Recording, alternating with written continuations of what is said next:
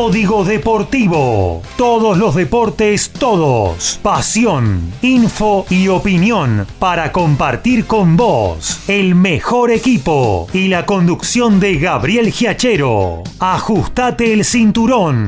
Arranca Código Deportivo.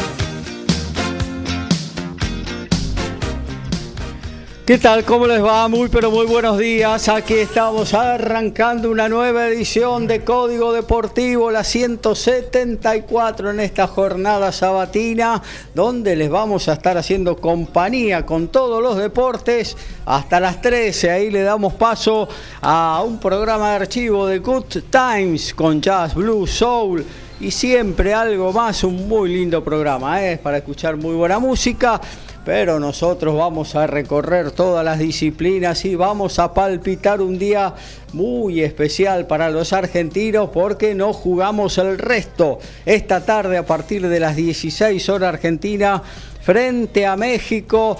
Justamente los integrantes, el resto de los integrantes de la zona están jugando en estos momentos en Qatar eh, tras el primer tiempo eh, y bueno ya podemos ir orejeando un poquito lo que las cartas que vamos a tener eh, sobre la mesa eh, cuando inicie el partido Argentina frente a México, un duro rival con un técnico que conoce muchísimo al fútbol argentino.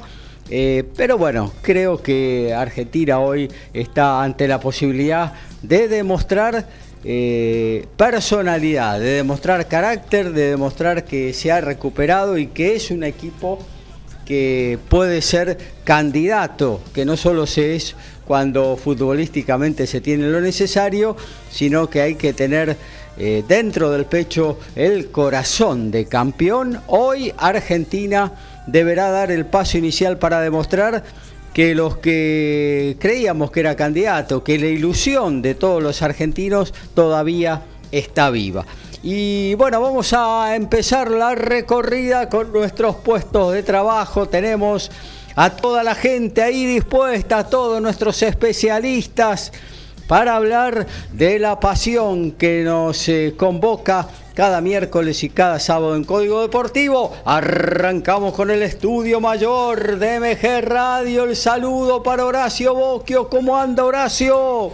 ¿Qué tal? Muy buen día, Gabriel, compañeros, audiencia. El gusto de compartir una nueva edición de Código Deportivo y bien, como decías vos, ¿no? Con la gran esperanza que está todo centrado eh, a partir de las 16 cuando juegue Argentina su segunda presentación y esperando que ese reivindique de lo que vimos el, el último miércoles. Así que esperemos que Argentina haga valer todos estos pergaminos con los que llegó a Qatar y pueda darnos la posibilidad de poder clasificar, ya que tiene equipo suficiente y me parece que fue más que nada un traspié. Hay un primer tiempo que terminó y que ya nos va dando una pauta, Horacio. Y como para ir sacando conclusiones, Polonia le está ganando 1 a 0 a Arabia Saudita. Después vamos ampliando.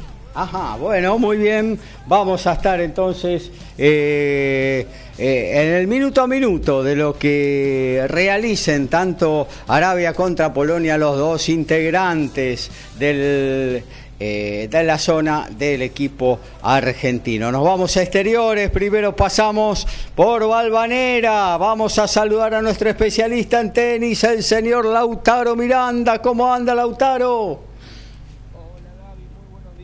Para vos, para los compañeros, para toda la audiencia. Tenemos bueno bastante tenis para comentar el día de hoy, porque bueno, por supuesto que seguimos con argentinos a nivel challenger, en este caso un torneo disputado en cemento en Chile, en la ciudad de Temuco. Eh, hay dos argentinos en semifinales y felizmente no chocan entre ellos, así que podemos soñar con una final argentina allí en tierras chilenas. Ahora mismo y lo tendremos en el vivo Guido Andreossi está comenzando su partido ante Emilio Gómez de Ecuador, hijo del mítico Andrés Gómez, leyenda del tenis ecuatoriano, campeón de Roland Garros en 1990. Un Andreossi que viene de la quali y que viene teniendo un año mejor en dobles que en el singles, porque él eh, me confirmó en el Racket Club, en el Challenger de Buenos Aires, hace dos meses aproximadamente, que su etapa de singles era una etapa terminada en su carrera, él ya tiene 31 años y que quiere especializarse en el dobles, siempre y cuando el ranking de singles le dé para jugar qualis de Challenger, él lo estará haciendo. Bueno, así fue el caso, jugó la quali en Temuco y ahora está en semifinales, es de los jugadores sudamericanos uno de los que mejor se desenvuelve en canchas duras y lo está demostrando esta semana allí en Temuco. Logró muy buenos triunfos, eh, entre ellos Facundo Mena, Tiago Tirante y el día de ayer ante Bautista Otegui, tres argentinos en el cuadro principal y está jugando ahora mismo las semis ante Emilio Gómez entonces. Y a continuación, Nicolás Kicker, otro que también se desempeña muy bien en canchas rápidas, estará jugando ante el colombiano Nicolás Mejía, eh, Kicker que ayer venció 6-0, 6-2 a Facundo Bagnis y también aseguró el regreso al top 200 del ranking ATP. Así que podemos soñar con una final argentina allí en Temuco y luego Andreossi, que por supuesto sigue en su gran racha en dobles con Guillermo Durán, estarán jugando una nueva final de dobles ante el venezolano eh, David Martínez y el indio Yevan Nedunchesian. Así que eso es la actividad de Temuco. Tenemos también semifinales del torneo WD15 de Mar del Plata, donde están las junior argentinas, Lourdes Ayala y Berta Bonardi. Eh, Bonardi ganó 6-4 el primer set, la otra semifinal tiene a la alemana Luisa Meyer ante la peruana Anastasia Yamatkine y no podemos dejar de mencionar que se están disputando las semifinales de la Copa Davis, una Copa Davis por supuesto totalmente deslucida ya desde el año 2019 y más en esta época de mundial queda totalmente en un segundo plano pero bueno, es una competencia histórica, bien vale mencionarlo. El día de ayer Australia dio la sorpresa ante Croacia y luego de 19 años el país oceánico jugará la final de la Copa Davis, buscando su estrella número 29. Hoy la segunda semifinal la disputan Italia y Canadá, que en estos momentos están jugando Sonego y Chapovalov el primer punto. Sonego ganó 7-6 el primero para los italianos y ahora Chapovalov tiene set point para llevar el primer partido al tercer set.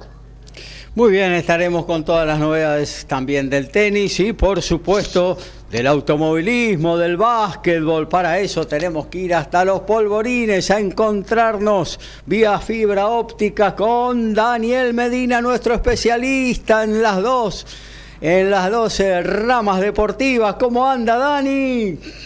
¿Qué tal Gaby? Retorno, saludo a todos los compañeros, saludos a, a toda la audiencia calorcito. ¿Tuvo con alguna sobrecarga muscular que no estuvo el miércoles pasado? No. Sobrecarga más arriba de, los sobrecarga digestiva. Ah. Este, en fin, este, si me dan a comer un plato de hígado no lo agarro ahora, pero bueno, eh, ese es el tema.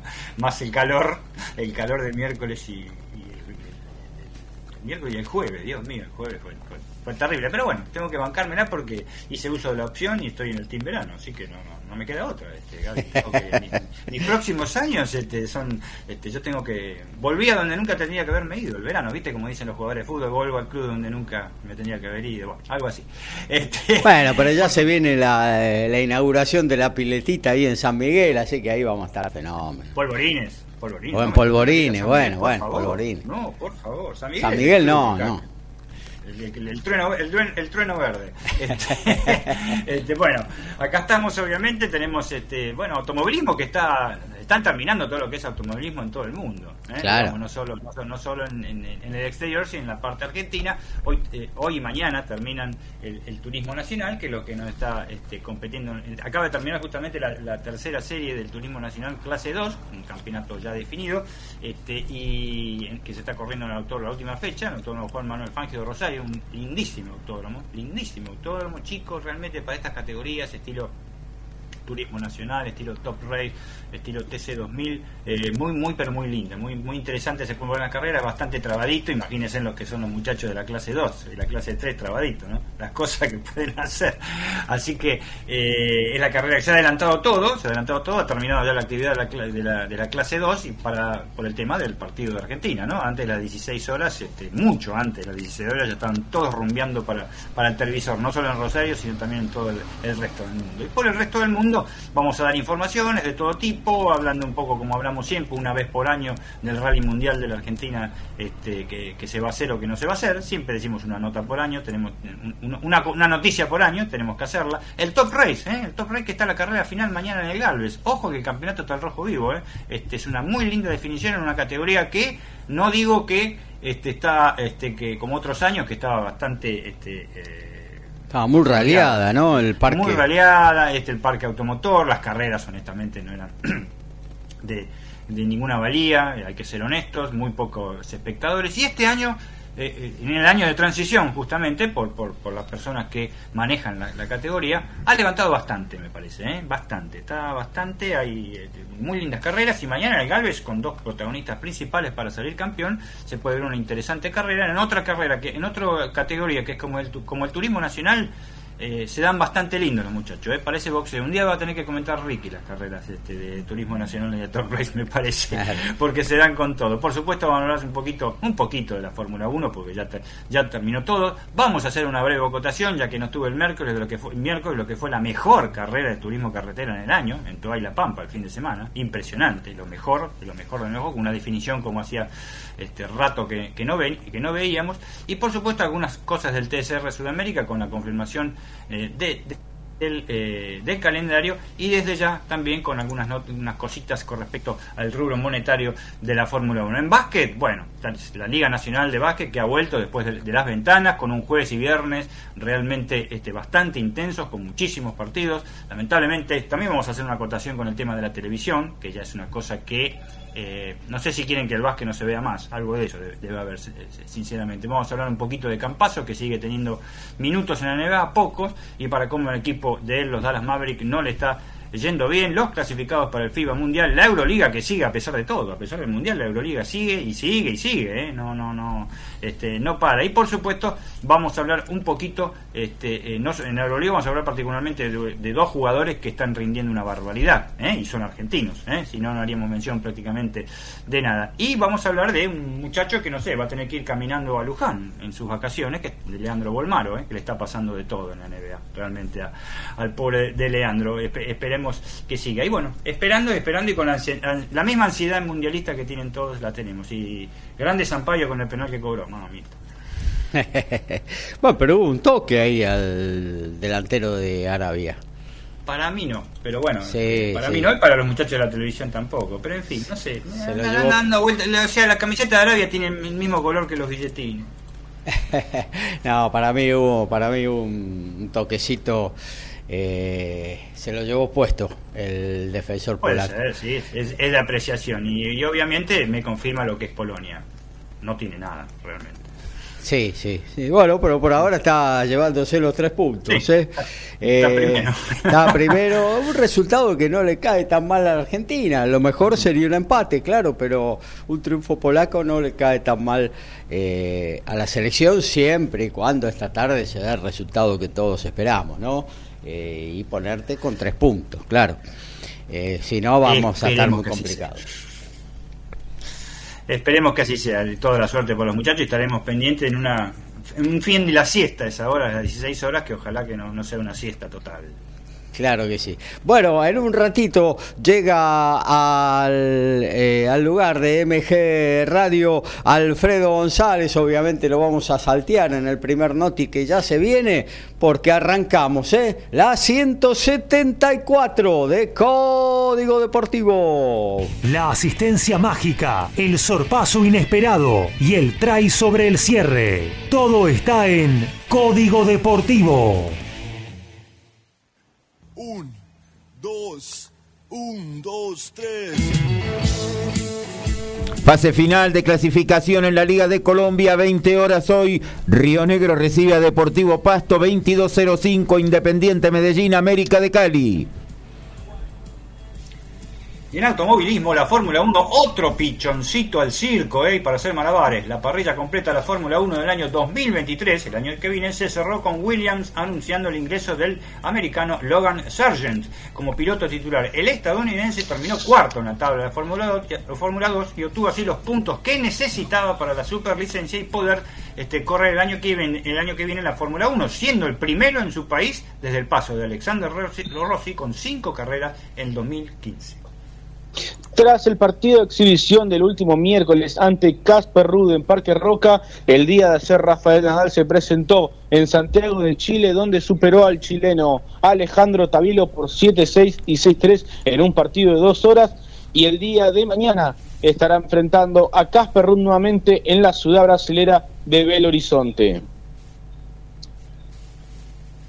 Y en básquetbol la Euroliga, que siempre la comentamos porque es un torneo apasionante, la prosigue en onda y el Barça sube. La tuvo una muy buena tarea para el triunfo de Barcelona ante Vasconia, en un duelo español, por supuesto. Sigue con su gran momento en la Euroliga el argentino y ahora su víctima fue el Vasconia, quien venció como local por 96 a 84. Nico tuvo una muy buena tarea para los ganadores con 9 puntos, 4 rebotes y 6 asistencias de su juego de base. En los ganadores hubo 17 eh, puntos del escolta americano Higgins y 18 del pivot checo, gran figura año pasado en el eh, campeón, el Anadolu F de Turquía, Jan Vesely, que fueron determinantes. En los visitantes, en el conjunto del Vasconia, no alcanzaron las 25 unidades del base yankee Marcus Howard.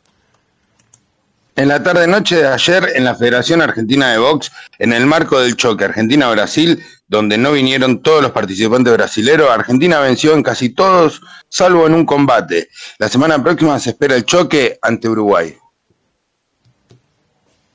Bueno, muy bien, y ya que lo tenemos ahí a Ricky, al que me parece de saludar, espero que error gravísimo que he cometido. Eh, Ricky, buen día, ¿cómo estás? Buen día, Gaby, eh, compañeros, a toda la audiencia. Dije, ¿qué no, me quieren escuchar más, dije, hay, algo, algo, algo hay. no, hay alguien más que me parece que, no ¿eh? sé, me parece que hay un, hay un serrucho. Hay un, sí, un serrucho un serrucho firulay se llama el serrucho. Desde que lo escucharon el miércoles, lo escucharon el miércoles y hoy ya ni me presentaron. Es más, faltaba que digan eh, de Villarrafo el señor Firulais. Y sí, me parece que. ¿Y a dónde anda? Firulais ahora en este preciso instante se llevó un pedazo de galletita dulce y se fue con mi mamá a escuchar el programa. Está desayunando, es la hora, está bien. Me parece claro, no, perdón, no, no, momento, perdón, con esta no me, me, pongo en lugar de, de Gaby. Eh, después tenemos que hablar con vos, Ricky. bueno, eh, íbamos a hablar, bueno, en la presentación obviamente de lo que tenías de boxeo, pero como es el primer espacio que vamos a desarrollar en esta 174, directamente arrancamos. Ricky, ¿qué te parece? Sí, eh, tengo que hacer hoy rápido las cosas porque eh, con esto del Mundial sí. eh, suspendió una de las fechas del torneo de fútbol donde juego, sí. pero como nosotros debíamos una fecha, nos pusieron a la una de la tarde con este lindo calorcito, gente de cuarenta y pico de años, donde nos vamos a asar. Por eso prefiero el team invierno.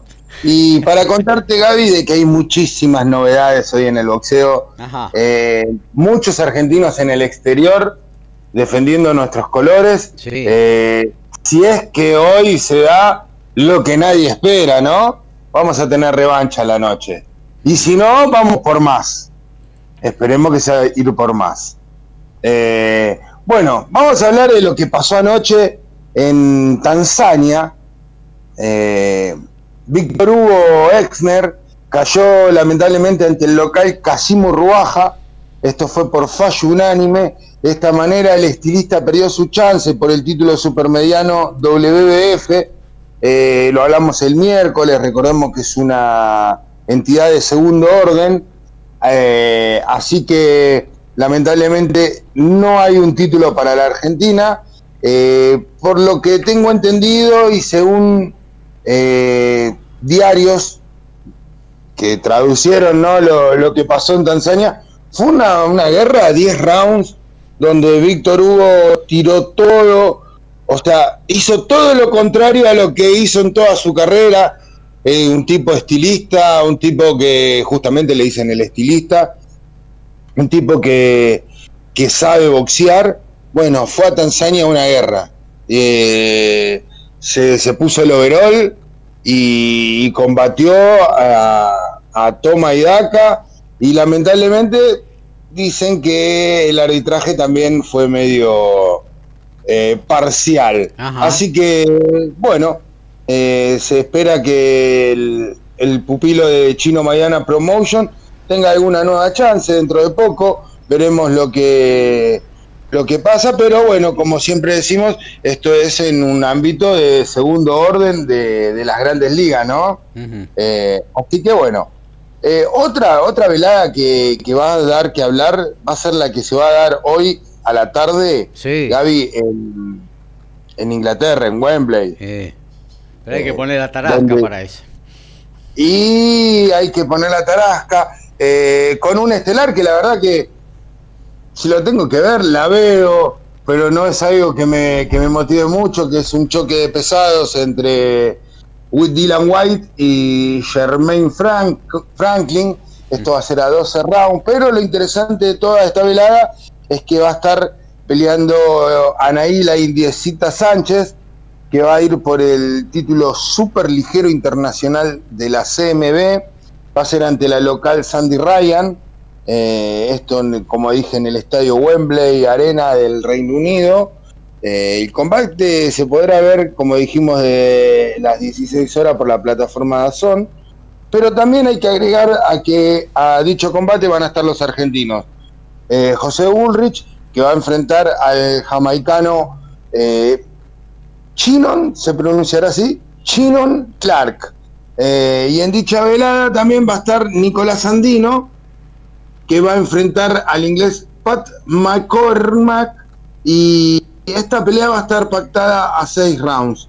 Eh, interesante para los argentinos en su salida al, a las grandes veladas de, del Reino Unido, donde últimamente se está poniendo muchísimo dinero y aparte se abren puertas, ¿no? Obviamente, como siempre se dice, eh, muchos promotores, eh, PBC dando vuelta y poniendo plata, así que es interesante para los boxeadores argentinos. Y hablando de plata, Gaby, y hablando Sí. de Mundial, que seguimos con Polonia 1, Arabia 0, que la verdad que Sí. no sé si nos conviene, no nos conviene, ya no sé qué nos conviene. Te digo que Damián Chiva Rojas Sí. eh, dio el peso en Dubái.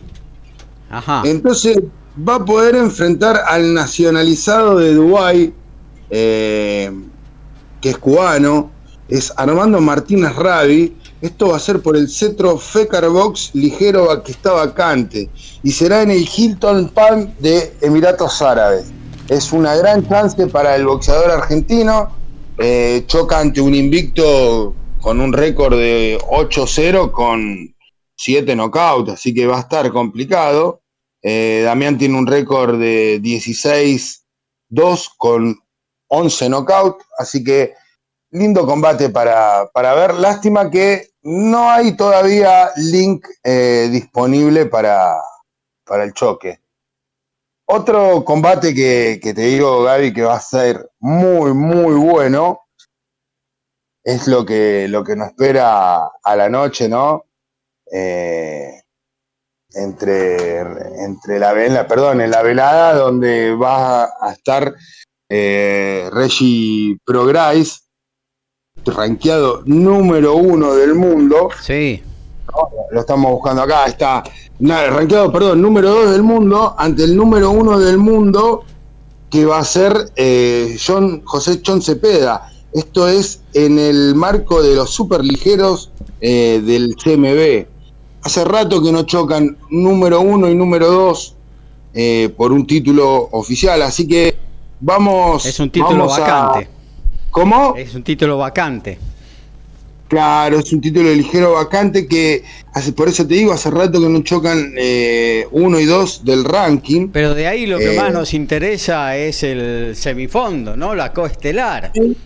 Sí, las dos coestelares, porque van a haber dos argentinos, un argentino y una argentina. Sí. Eh, Igual te digo que la pelea entre John Cepeda y Regis Prograis es para mirarla, porque va a ser un peleón.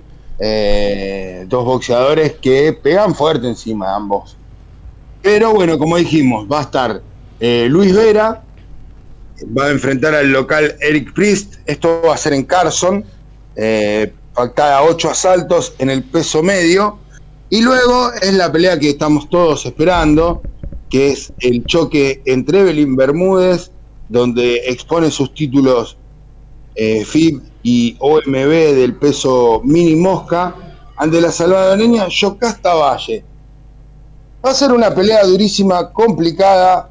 eh, son chicas que no llegan a 50 kilos, hay que tener en, en claro eso, o sea que no hay una pegada prácticamente determinante, eh, sino donde el, el buen boxeo va a reinar en las tarjetas de los jueces. Esperemos que no haya ninguna manito negra que quiera perjudicar a nuestra, a nuestra princesita Evelyn Bermúdez. Ajá. Pelea complicada va a ser. Eh, La, la- la rival es campeona también de dos, de dos eh, tiene dos coronas, pero en la división inferior, con lo cual sube de categoría. al subir no expone su, Claro. su categoría, hace su, perdón, sus títulos, así que yo creo que va a ser durísima, eh, una categoría en esa en ese rango de peso no, no, es, no es tan determinante como si ya después de los pesos medianos, así que bueno, vamos a ver lo que lo que depara. Te cuento Gaby como para ir terminando. Sí, Eh, tengo tengo dos, dos noticias. Una, por ejemplo, es que en la noche de Mérida, en Yucatán, sí. Florencia La Vista López se impuso ante la local Fabiola Caporal Márquez en una pelea la cual acabo de terminar de verla hace un ratito. Sí. Eh, se puse, fue de forma unánime, mantiene su invicto de 5 a 0. eh, una pelea donde no hubo mayores complicaciones para, para esta chica que la verdad tiene un boxeo muy bueno, eh, interesante, no la tocan, prácticamente no la tocan, eh, y eso para un boxeador es fundamental. Eh, como decía Sergio Maravilla Martínez, lo importante es que no te toquen en el ring, los golpes salen, eh, están, están programados ya prácticamente los golpes, Ajá. pero lo que no está programado es que te golpeen. Así que es para, para prestarle atención. Eh, yo la estoy siguiendo muy de cerca a Florencia. Interesante. Eh, y bueno, Gaby, para terminar, y ya me despido porque Sí. la verdad que es una lástima, pero hoy tengo que dejarlos. Tiene que concentrarse, sí. Y tengo que ir, tengo que ir al, al- al fútbol. La verdad que no tengo muchas ganas, sin- le soy sinceramente, el calor me está matando. Eh, pero bueno. Con ese grado de es motivación, bueno, no, no, no va. ¿eh? ¿Cómo? Con ese grado de motivación, no, hay que ir mejor, hay que ir más predispuesto, si no. Sí, la verdad yo me hubiese quedado a hablar de fútbol, me hubiese gustado hablar de otras cosas, pero no, no transpirar como voy a transpirar hoy. Pero bueno, me llevo mi botellita de hielo. Por ahí baja unos Y- kilitos de esa manera.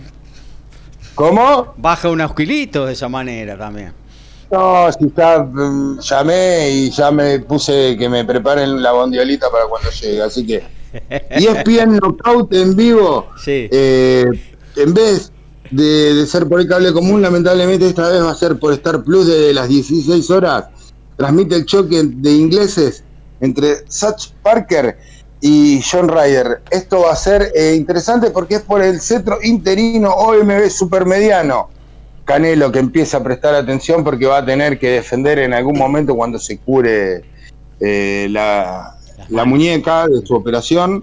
Y para terminar, Sí. la velada de anoche peleó desde Los Cabos, eh, ESPN transmitió eh, la velada donde estuvo otro de los hijos de la, de la leyenda, Omar Chávez, en el coestelar se impuso por knockout 4 eh, a Daniel Vega, que imagino debe ser el arquero de Chicago, el ex arquero de Chicago, porque no, no tenía pinta de boxeador este muchacho. Ajá. Eh, pero sí en el choque estelar hubo un, un gran combate entre Marco Villasana Jr. hijo de un ex campeón mundial eh, mexicano, que se impuso de forma unánime a Edgar el Diablillo Espinosa en un muy buen combate donde Espinosa fue al piso en los primeros dos rounds, sobrevivió y casi, casi se lleva la pelea.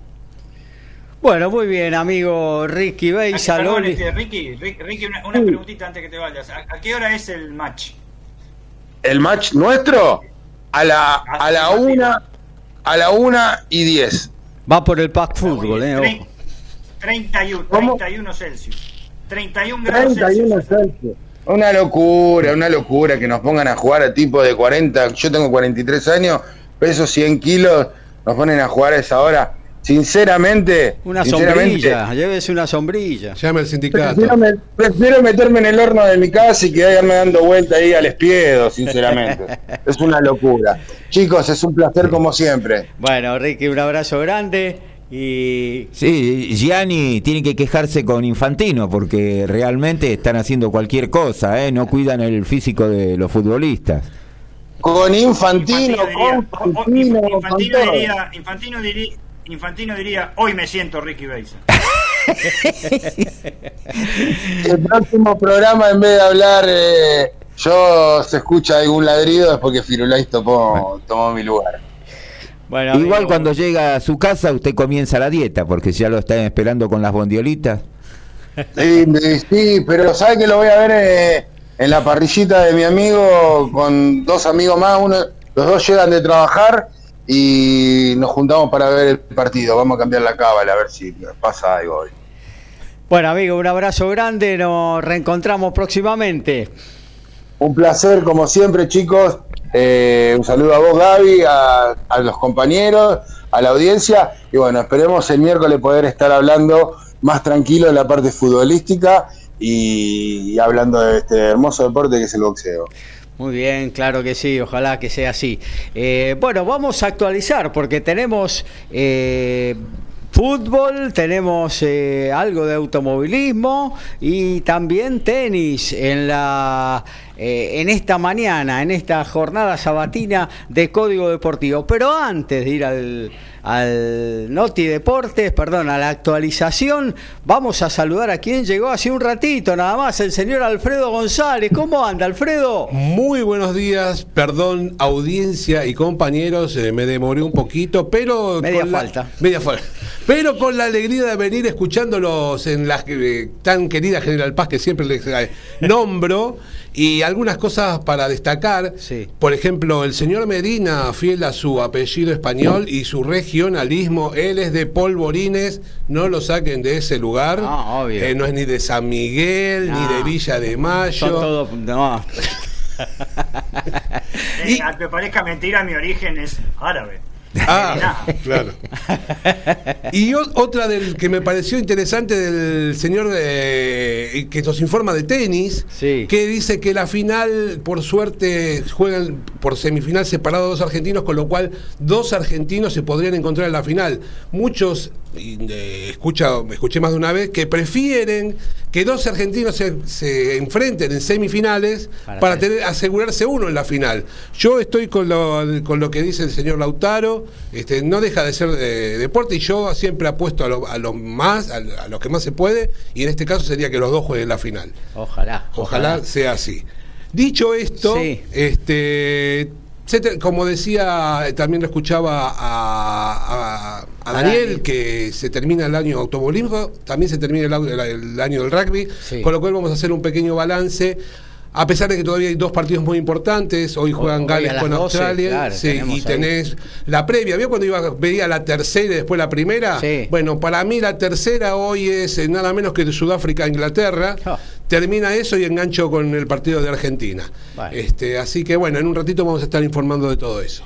Muy bien, muchas gracias, Alfredo. Actualizamos entonces, pasamos por el Mundial, por automovilismo, por tenis. 25 del segundo tiempo sigue ganando Polonia 1 a 0 sobre Arabia Saudita. En automovilismo se disputaron las tres series de la clase 2 en Rosario. Renzo Blota en la primera triunfó con Sebastián Pérez en segundo lugar. La segunda serie para Matías Borgiani con el, eh, con el Toyota, segundo eh, Posner y en la última serie que finalizó hace minutos, eh, Canela fue el triunfador con el Volkswagen, segundo Matías Signorelli con el Nissan, mañana largan toda la final a partir de las 12.30 en el Autódromo Juan Manuel Fangio de la ciudad de Rosario y fin del campeonato. Hay tercer set entre Sonego y Shapovalov. 7-6 fue para el canadiense, el segundo había sido 7-6 para el italiano, el primero, así que el primer punto de esta semifinal de la Copa Davis entre italianos y canadienses se va al tercer set. En tanto, Guido Andreossi está sacando 1-2, 15-30 ante Milo Gómez en las semifinales de Temuco y Berta Bonardi está sacando 6-4 y 3-1 ante Lourdes Ayala en las semifinales del torneo W15 de Mar del Plata. Somos pasionales, tenemos buena onda y también nos calentamos. Sumate a Código Deportivo. Somos como vos.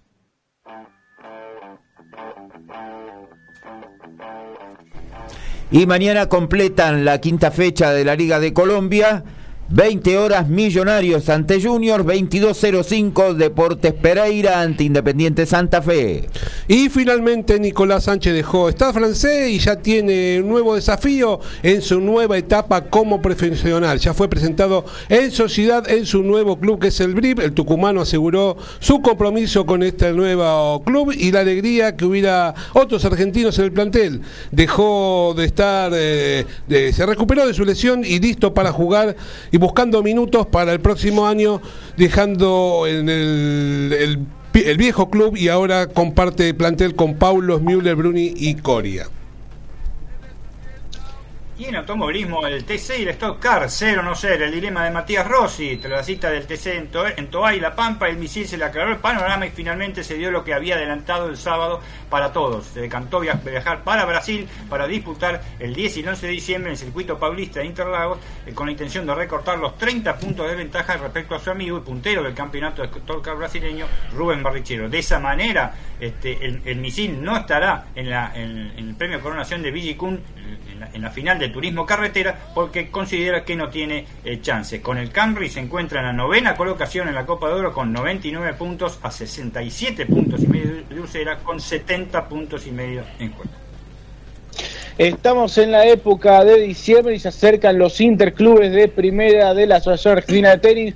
Ya empezamos a conocer algunos de los integrantes de los equipos, como por ejemplo Ferro, que contará con Pedro Cachín, Federico Del Bonis y también con Guido Pela entre los nombres más destacados y también en el Tenis Club Argentino, equipo anfitrión y campeón de la última edición, destaca la presencia del alemán Daniel Almayer, número 80 del mundo, entrenado por el ex top ten argentino Alberto Mancini. Asimismo, los hermanos Juan Manuel Cerúndolo y Francisco Cerúndolo jugarán en el Club Belgrano con la particularidad de que su madre, María Luz, será la capitana del equipo. Y en básquetbol, la Euroliga, el Madrid ya está en carrera nuevamente. El Madrid sigue de racha, venció 105-97, gran tanteador, al Partizan serbio con otro juegazo de Tortuga Deck. Anotó 15 puntos en momento clave, fue una de las figuras del equipo blanco que logró su quinto triunfo en fila cuando había aparecido muy mal. Tiene tres derrotas. La TV Mundial sometida a Qatar se, eh, hace que se destaquen los partidos de la Euroliga y realmente los madridistas ya están asimilando eh, las derrotas primeras y están casi en, en la parte eh, eh, se entra en la parte eh, de arriba de la, de la, tabla de posiciones. Tavares, como siempre, fue el goleador con 17 puntos y el interminable Sergio Llull, ese base extraordinario español con 20, dio cátedra en el equipo merengue. Bueno, muy bien, nos quedamos ahí en los polvorines porque vamos a hablar de automovilismo en este próximo bloque de nuestra edición 174. Eh, Antes vamos a leer a Daniel de Villa Taisei, nuestro cospicuo oyentes, viernes, perdón, miércoles y sábado siempre presente en cada una de las ediciones de Código Deportivo. Le mandamos un saludo, un fuerte abrazo. Daniel nos dice, Verstappen campeón, el TC convulsionado. ¿Qué balance se puede hacer? Saludo para todos los que hacen Código Deportivo, nos dice nuestro amigo Daniel de Villa Teisei. Y vamos a meternos en el deporte motor. Metemos primera, nos vamos a los polvorines en búsqueda de Daniel Medina. Sí, metemos primera porque lo tuvimos, lo tuvimos este, ahí este, eh, regulando y ya se prendió el ventilador con el calor. Opa, claro. Eh, sí, se tiene que prender. El tema es que se sí, prenda. Si el no se prende, electro. estamos en problema. Exactamente, si no se prende, estamos en problema. Bueno, gracias a Dani por su, como siempre, como bien vos dijiste, Gaby, que siempre está dos veces por semana este, con nosotros. Este, muy rara la vez que no que nos manda este, un, mensaje para, para saludarnos o, o dar o pedir algo, alguna opinión. Mira, eh, obviamente vamos a dar algo de antes de fin de año de todo lo que fue el automovilismo a nivel mundial y a nivel nacional. Un adelanto que te digo es que eh, la Fórmula 1, si bien se cerró, siguen los entrenamientos o ya terminaron los entrenamientos en, eh, en, en Abu Dhabi. Eh, en Abu Dhabi, perdón, este, ahí, ahí en Oriente, cosa que no, no trasciende para nada. Vos fíjate que los de Red Bull eh, deben estar tomando bebidas energéticas porque no están prácticamente en los primeros lugares y la Ferrari, ¿m? tratando de explicar lo inexplicable, realmente porque pudieron haber sido campeones, aunque hubo varias razones. Polémico, lo único que te adelanto, eh, te adelanto y lo vamos a hacer en el cierre que hagamos, siempre, siempre lo hacemos eh, fin de año, es que fue un año, más, un año más que polémico en la Fórmula 1, no en cuanto al campeón, el campeón es indiscutido, no, no, se puede decir absolutamente nada con la cantidad de carreras que ganó, la cantidad de posiciones que tuvo, sí con respecto a lo que trascendió mediáticamente hablando, que es este eh, la, empresa de bebidas energéticas con sede en Austria, que eh, se le fue la mano me parece con algunas cositas y pudo haber experimentado una mejoría que fue una ventaja para con el resto de los este, equipos, sobre todo porque tiene un auto muy parejo en cuanto a velocidad, rendimiento, eh, cómo se desempeña en todos los circuitos, que es Ferrari.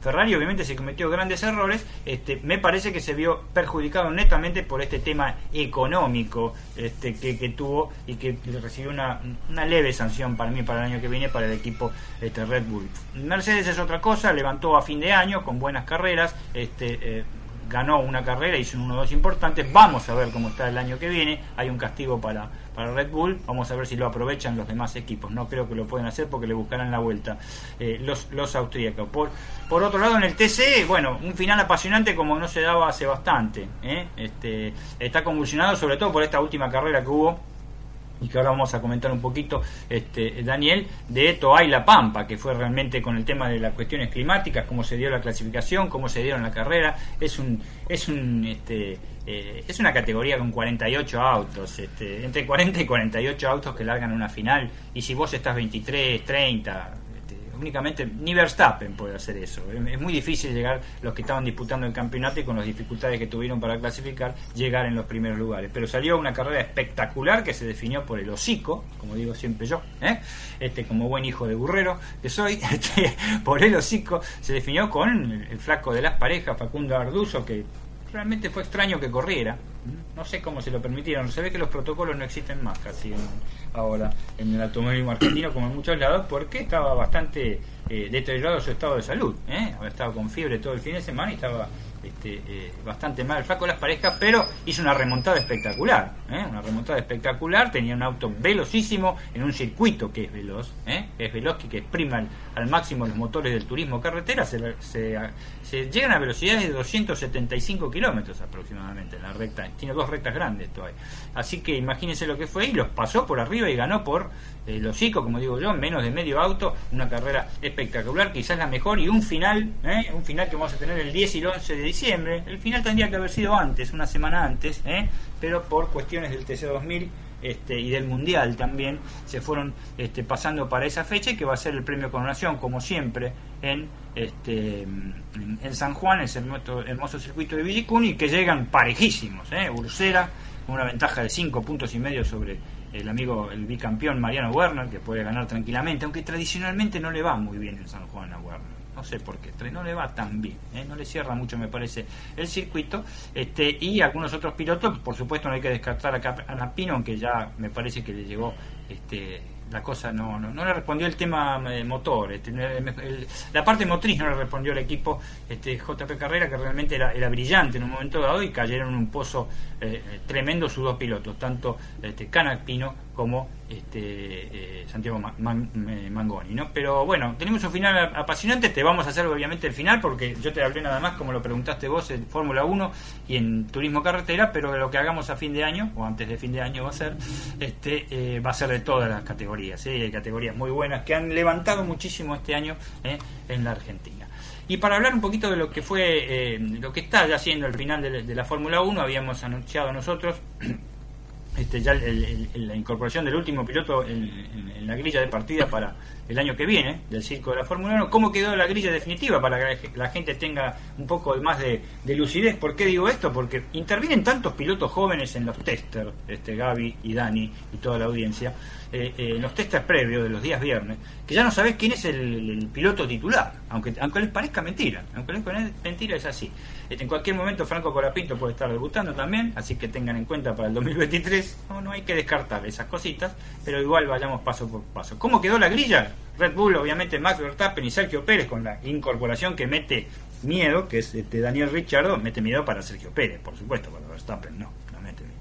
Ferrari con Charles Leclerc y Carlos Sainz, la incorporación de Shatman, este, Mercedes con eh, Lewis Hamilton y- y George Russell, una dupla muy fuerte para el año que viene. Ru- Russell pide pista, Gaby, ¿eh? pide más. Sí, pide más. sí. O sea, eh, Luis está, Luis está muy- es un caballero en este momento, hay que decirlo, la verdad que este año este, lo felicito las cosas que ha hecho, porque ha hecho lo que ha podido. Porque, porque ser- Mercedes no estaba para pelear la punta. Ahora, cuando estén los dos para pelear la punta, quiero ver lo que pasa. Exacto, y, y Ahí ya vamos podría a ver ser. si es tan caballero. Sí, no, y, y- sí, es un gran piloto para mí. Ya podría ser, ya podría tener todos sus títulos, eh, ser el más ganador de la Fórmula 1. Ya sabemos lo que pasó el año pasado. eh. Pero bueno, este, si vienen con toda la cosa, yo creo que por el lado de Hamilton me parece que puede llegar a haber tanto más peleas que los que puede, hay- puede haber y más entre Verstappen y Sergio Pérez, ¿no? De ella. McLaren con Lando Norris y Oscar Piastri, el australiano, el campeón de la Fórmula 3, Fórmula 2. Pedía pista también este chico. Este, conflictos mediante se incorporó. Alpine con Esteban Ocon y Pierre Gasly, la dupla francesa en Alpine. Ocon es uno de los pilotos, este, si ustedes me permiten, Gaby y todos los demás, más sucios que hay en la Fórmula 1. ¡Upa! No, se baña. No, no. Es que no se baña. este, Ah. se baña de transpiración cuando corre la carrera por el buzo antiflama. Pero este, eh, ¿cómo les da a todos los demás? Y, y- y especialista, especialista en rozar a compañeros. ¿eh? No tiene piedad con nadie. ¿no? Este, Alfa Tauri con Yuki Tsunoda, el topo japonés que está ahí, no hace más que hacer macanas. Y Nick de Bryce, ¿eh? este muchacho de Países Bajos que ojalá, que es un muy buen piloto, ojalá que tenga buenas actuaciones. Esperamos un toquecito, esperamos un toquecito que hay novedades en Qatar, Dani. Gol de Polonia. Minuto 37, Lewandowski, una grave falla de la defensa de Arabia Saudita, pone ahora 2-0 a Polonia, ya claro ganador. Bueno, seguimos con la Fórmula 1 y bueno, después en la segunda hora de este código deportivo vamos a estar haciendo ya con el resultado, me imagino casi puesto, eh, lo que tenemos que hacer esta tarde eh, frente a México, obviamente que ganar, pero ¿cómo, ¿cómo quedaría después las posibilidades para la última fecha? Seguimos con la parrilla 2023 de la Fórmula 1, renovada en algunos casos con tres o cuatro equipos que mantuvieron sus formaciones, ¿no? Exactamente, y la parrilla sin la bondiolita mediante. Claro. Este, seguimos con eh, Aston Martin. con Lamentablemente. Fernando Alonso y con Fernando, Aston Martin con Fernando Alonso y Lance Stroll. No sé quién se va a bancar realmente. Lance Stroll tiene siempre papi. Y Alonso, que es un tipo que va para adelante, va con todo, ¿no? Este, Alfa Romeo Sauber, Valtteri Bottas y Juan Yusou, se mantuvo la formación Williams, como dijimos antes, Alex Albon, el tailandés, y con Lo- Logan Sargent, Williams el peor equipo de la Fórmula 1 en este momento, ¿eh? el equipo estadounidense, y Haas, ¿eh? que fue que estuvo en boca de todos este, este campeonato para ver quién reemplazaba, porque era un crónica de una muerte anunciada, lo del hijo de Schumacher, el danés Kevin Magnussen y el alemán Nico Hulkenberg, gran experiencia, lo que quiera, pero jamás ganaste una carrera, loco, ¿eh? Y vas a estar con un tipo al cual odias. Así que va a ser tensa también la situación en, en, en Haas. Eh, por otro lado, bueno, lo que estábamos este, eh, eh, hablando con respecto de- del turismo nacional. Es la última carrera, ¿m? es la última carrera tanto del turismo nacional clase 2 y clase 3. Este, y este año, en esta oportunidad, ya lo estuvimos transmitiendo. Es inusual que yo les esté comentando las series de clase 2 este, en día sábado, pero se reprogramó todo por obviamente el partido de Argentina. Ya han finalizado las series, mañana se largará a partir de las 11 de la mañana todas las carreras hasta las 15 horas ¿eh? y mañana sí se corren las series de clase 3 que en este momento están entrenando Gaby en este momento están entrenando y lo apasionante lo apasionante es este, eh, eh, la definición de la clase 3, aunque parezca mentira. Lo mejor obviamente es la clase 2, un espectáculo en serie es impresionante, una serie se, eh, se definió por una puerta prácticamente, este, este, la, segunda serie desde ella. Pero en la clase 3 tenemos el, este, el famoso tema que yo intitulo este, La clase 3 corre para ganar tenía que venir una risa, la risa estilo Superagente 86 atrás, ¿viste? Porque realmente con lo que hicieron en el autódromo, este, esta vez tienen que correr para, para ganar, ¿no? Realmente. Eh, va a ser obviamente definición, la, emocionante la definición, mañana en Rosario, este, entre Jonathan Castellano, el que no tiene kilos, ¿eh? este, eh, porque era, era su, su su objetivo en la carrera de Buenos Aires, que salía segundo el tipo, resulta que faltando 100 metros salió décimo tercero, inconcebible. Carlos Javier Merlo, que es el invitado de piedra, que es gran candidato al título ahora, ¿eh? el puntano, porque le dejaron ganar la carrera, no sabían que era él.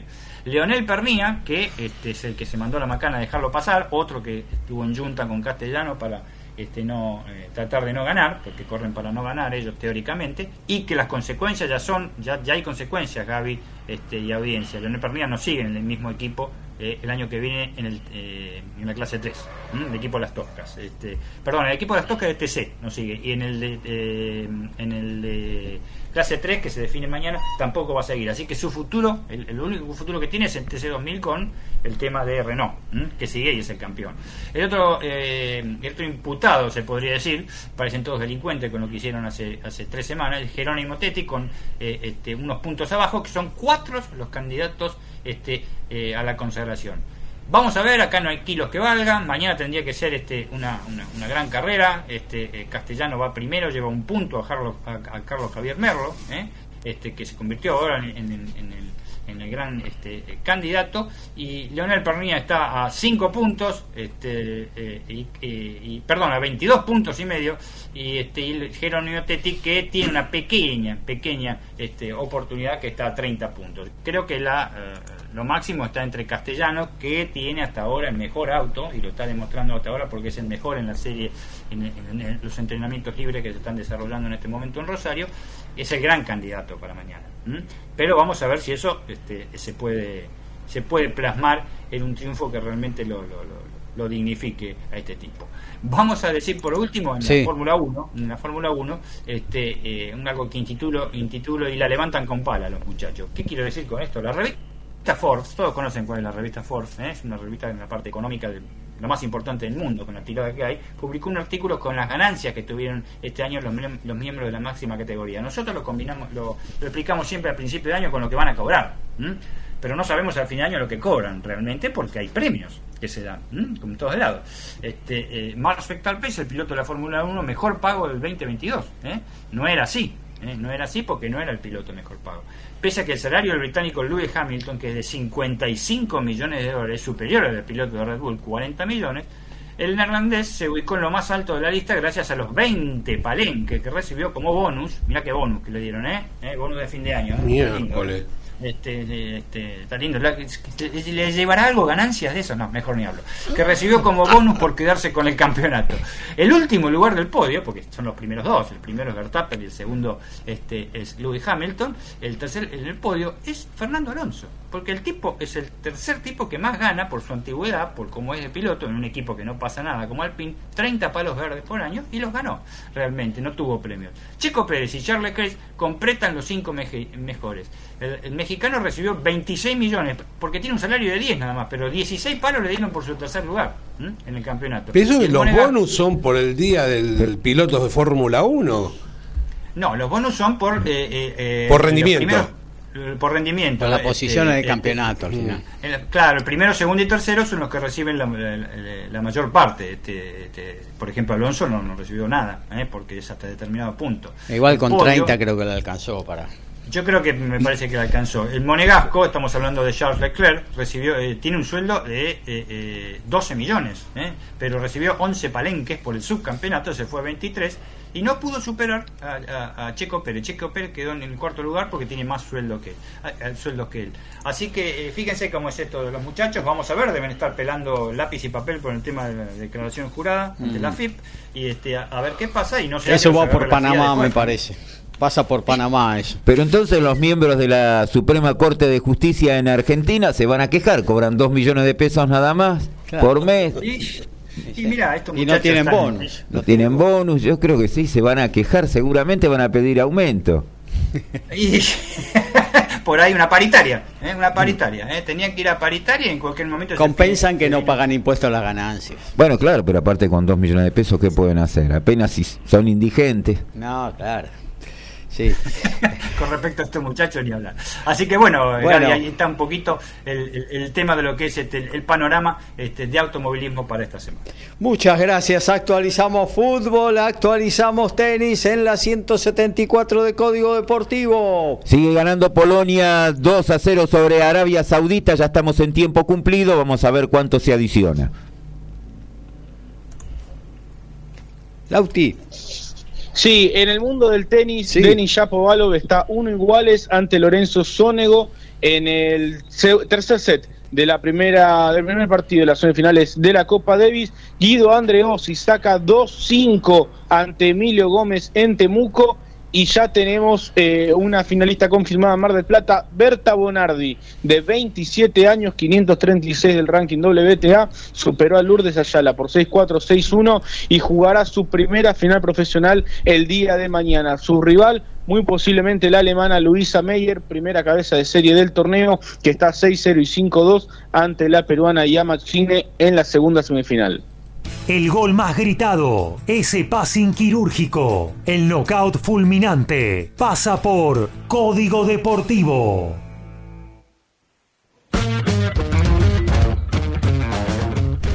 Y restando dos fechas, en la tabla de posiciones de la Liga Colombiana en la zona A, Independiente Santa Fe la lidera con 8, Millonarios 7, 6 para Deportes Pereira, 1 para Junior de Barranquilla en la zona B, Río Negro con 9, Independiente Medellín con 7, Deportivo Pasto está con 4, América de Cali con 3. Recordamos que restan dos fechas, el ganador de cada zona clasifica para la final por la Liga Colombiana. Y Marcos Kremer fue expulsado jugando para los Pumas frente a Escocia a los 22 minutos del primer tiempo cuando golpeó con el brazo la cabeza de un rival. Ya sabemos la sanción que le corresponde. En principio iban a ser seis semanas, pero como reaccionó este, admitiendo su culpabilidad, se lo redujeron a cuatro. Se pierde jugar para Stade francés frente a Toulon, La Rochelle, Benetton y Lyon.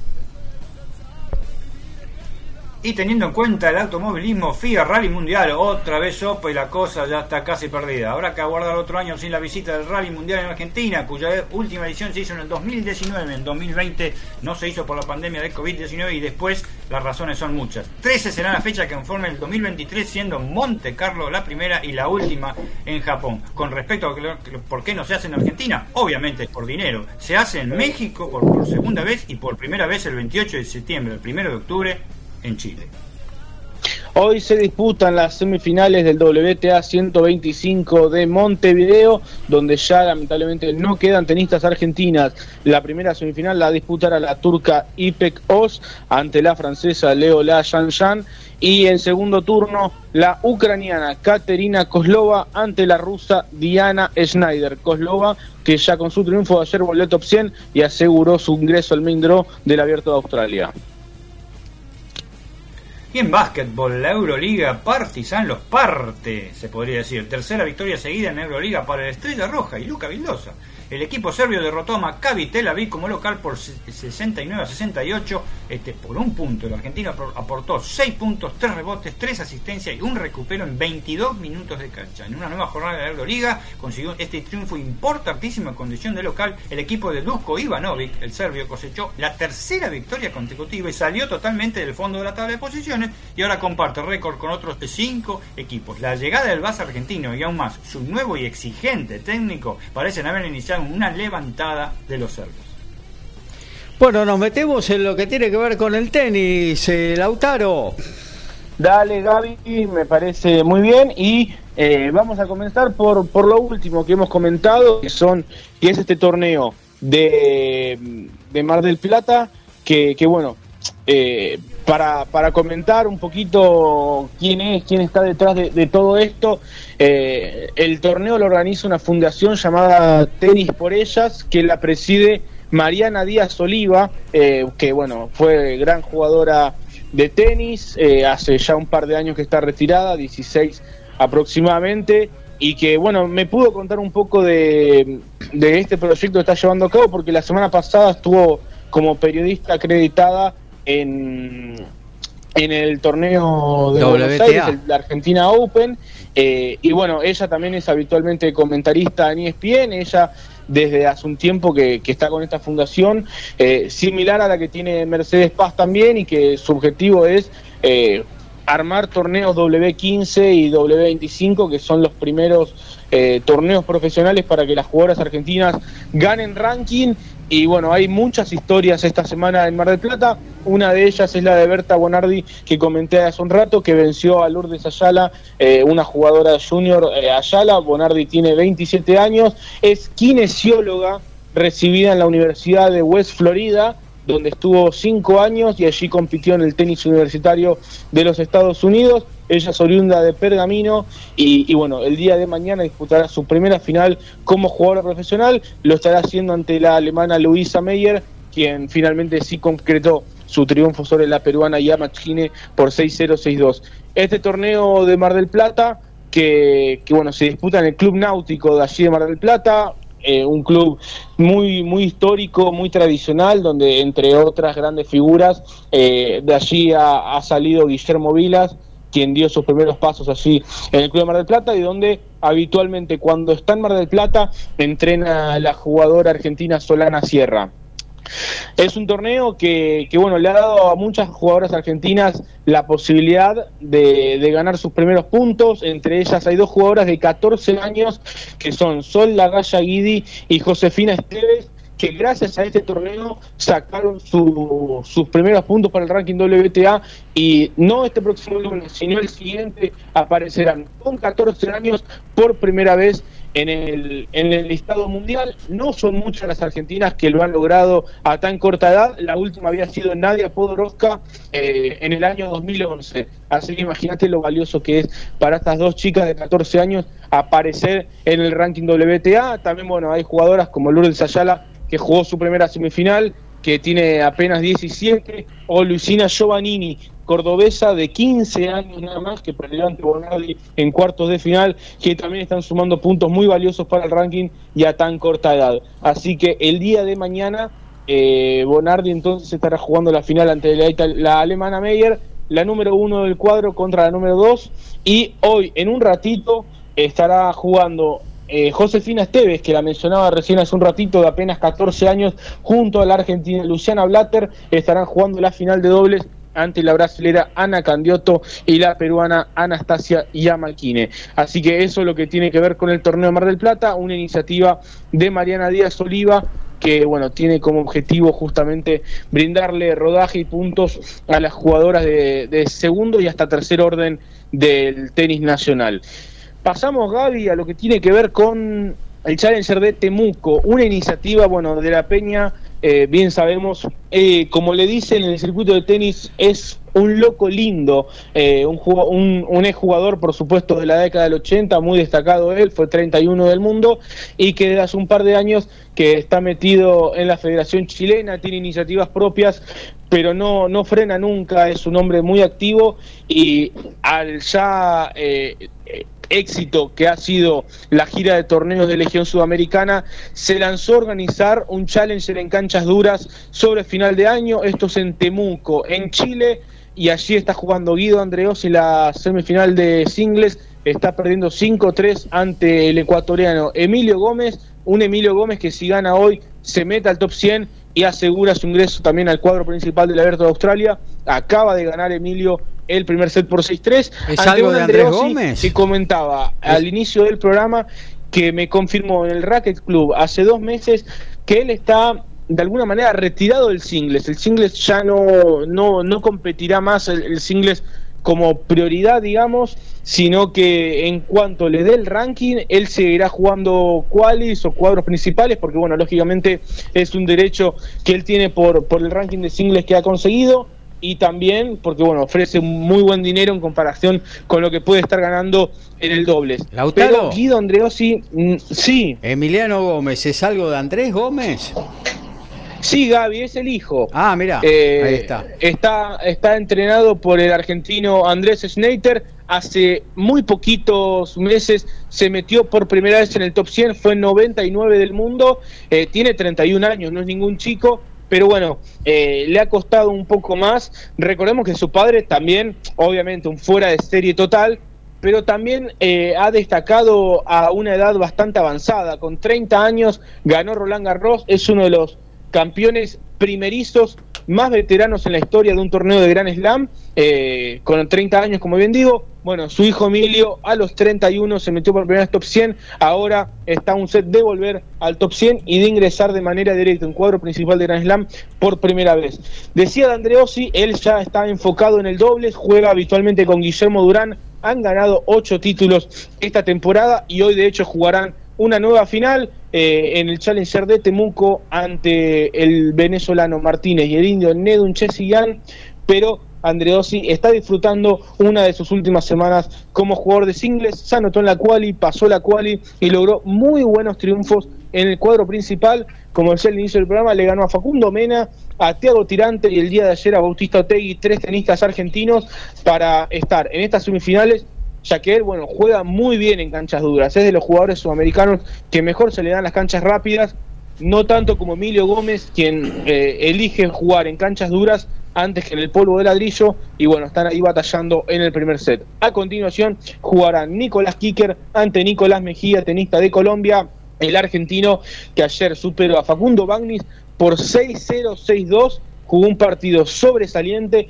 aseguró su ingreso al top 200 nuevamente y bueno, hoy buscará su segunda final en esta temporada, ya ganó el Challenger en Villa María ante Facundo Díaz Acosta en el mes de septiembre y Nicolás entonces buscará la final en Temuco también. Y bueno, a continuación la final de dobles, como bien mencionaba anteriormente. Y por último, Gaby, para cerrar, tenemos las semifinales de la Copa Davis. El día de ayer, Australia con Kokinakis, Alex de Miñaur y Max Parcel eh, y Jordan Thompson vencieron a la Croacia de Marin Cilic en el dobles y de esta manera los australianos clasificaron a su primera final de Copa Davis luego de 19 años. Es increíble que una nación con tanta historia y tanta tradición en este deporte haya estado 19 años sin jugar una final del máximo certamen por naciones. En el año 2003 se consagraron campeones ante España y el día de mañana buscarán un nuevo título que sería la estrella número 29 para la nación que eh, está segunda en el listado de más títulos en esta competencia. El récord lo tiene Estados Unidos con 32. Mañana Australia podría arrimar el bochín y ahora mismo están jugando Italia y Canadá. Lorenzo Sonego le gana 3-2 a Denis Shapovalo en el primer punto de la serie. En el tercer set Luego a continuación jugarán Lorenzo Musetti ante Félix Oye Aliasim y de ser necesario eh, se estará disputando dobles entre Simone Bolelli y Fabio Fognini ante Vasek Pospisil y Denis Shapovalov. Eso es lo que tiene que ver con la Copa Davis y para cerrar rapidito se sortió la United Cup, una competición nueva que estaremos entrando más en detalle el día miércoles. Argentina eh, compartirá grupo con Francia y con Croacia. Esto será eh, a finales de diciembre y comienzos de enero. Esto será una competencia por naciones mixta. Eh, estará jugando Nadia Podoroska, Diego Sorman para Argentina y luego el miércoles entraremos más en detalle porque es un formato ¿En Australia? nuevo, no tan nuevo por el mismo tiempo. Claro, en Australia, Argentina jugará en Perth, esto es en el oeste australiano. Y bueno, ya el miércoles, eh, con un poquito más de tiempo, entraré más en detalle porque es un esquema, un sistema de, juego un poco estrambótico, un poco raro, que, que, bueno, no es tan sencillo para comprender. Así que bueno, el miércoles estaré entrando en más detalle, pero básicamente Argentina estará haciendo su debut en esta United Cup el 29 de diciembre ante Francia y el 31 estará jugando ante Croacia. Así que eso ha sido todo el tenis por el día de hoy. Muchas gracias, amigo Lautaro Miranda. Actualizamos, me imagino que ya tendremos final en Qatar y bueno, actualizamos también lo que tiene que ver con el tenis, lo que se está jugando actualmente. Y en final, Polonia le ganó 2 a 0 a Arabia Saudita, quedó con 4 unidades, 3 para Arabia Saudita, 1 México, 0 Argentina a las 16. Se verán las caras para Argentina, un triunfo ya lo pondría en zona de clasificación. Y Denis Shapovalov saca 2-3 ante Lorenzo Sonego, 15 iguales en el tercer set del primer punto de estas semifinales de Copa Davis entre Italia y Canadá. Y en tanto, Guido Andreossi saca 40-15 en el primer juego del segundo set ante Emilio Gómez tras haber perdido el primero por 6-3. Aquí estamos de vuelta. Segundo tiempo de Código Deportivo.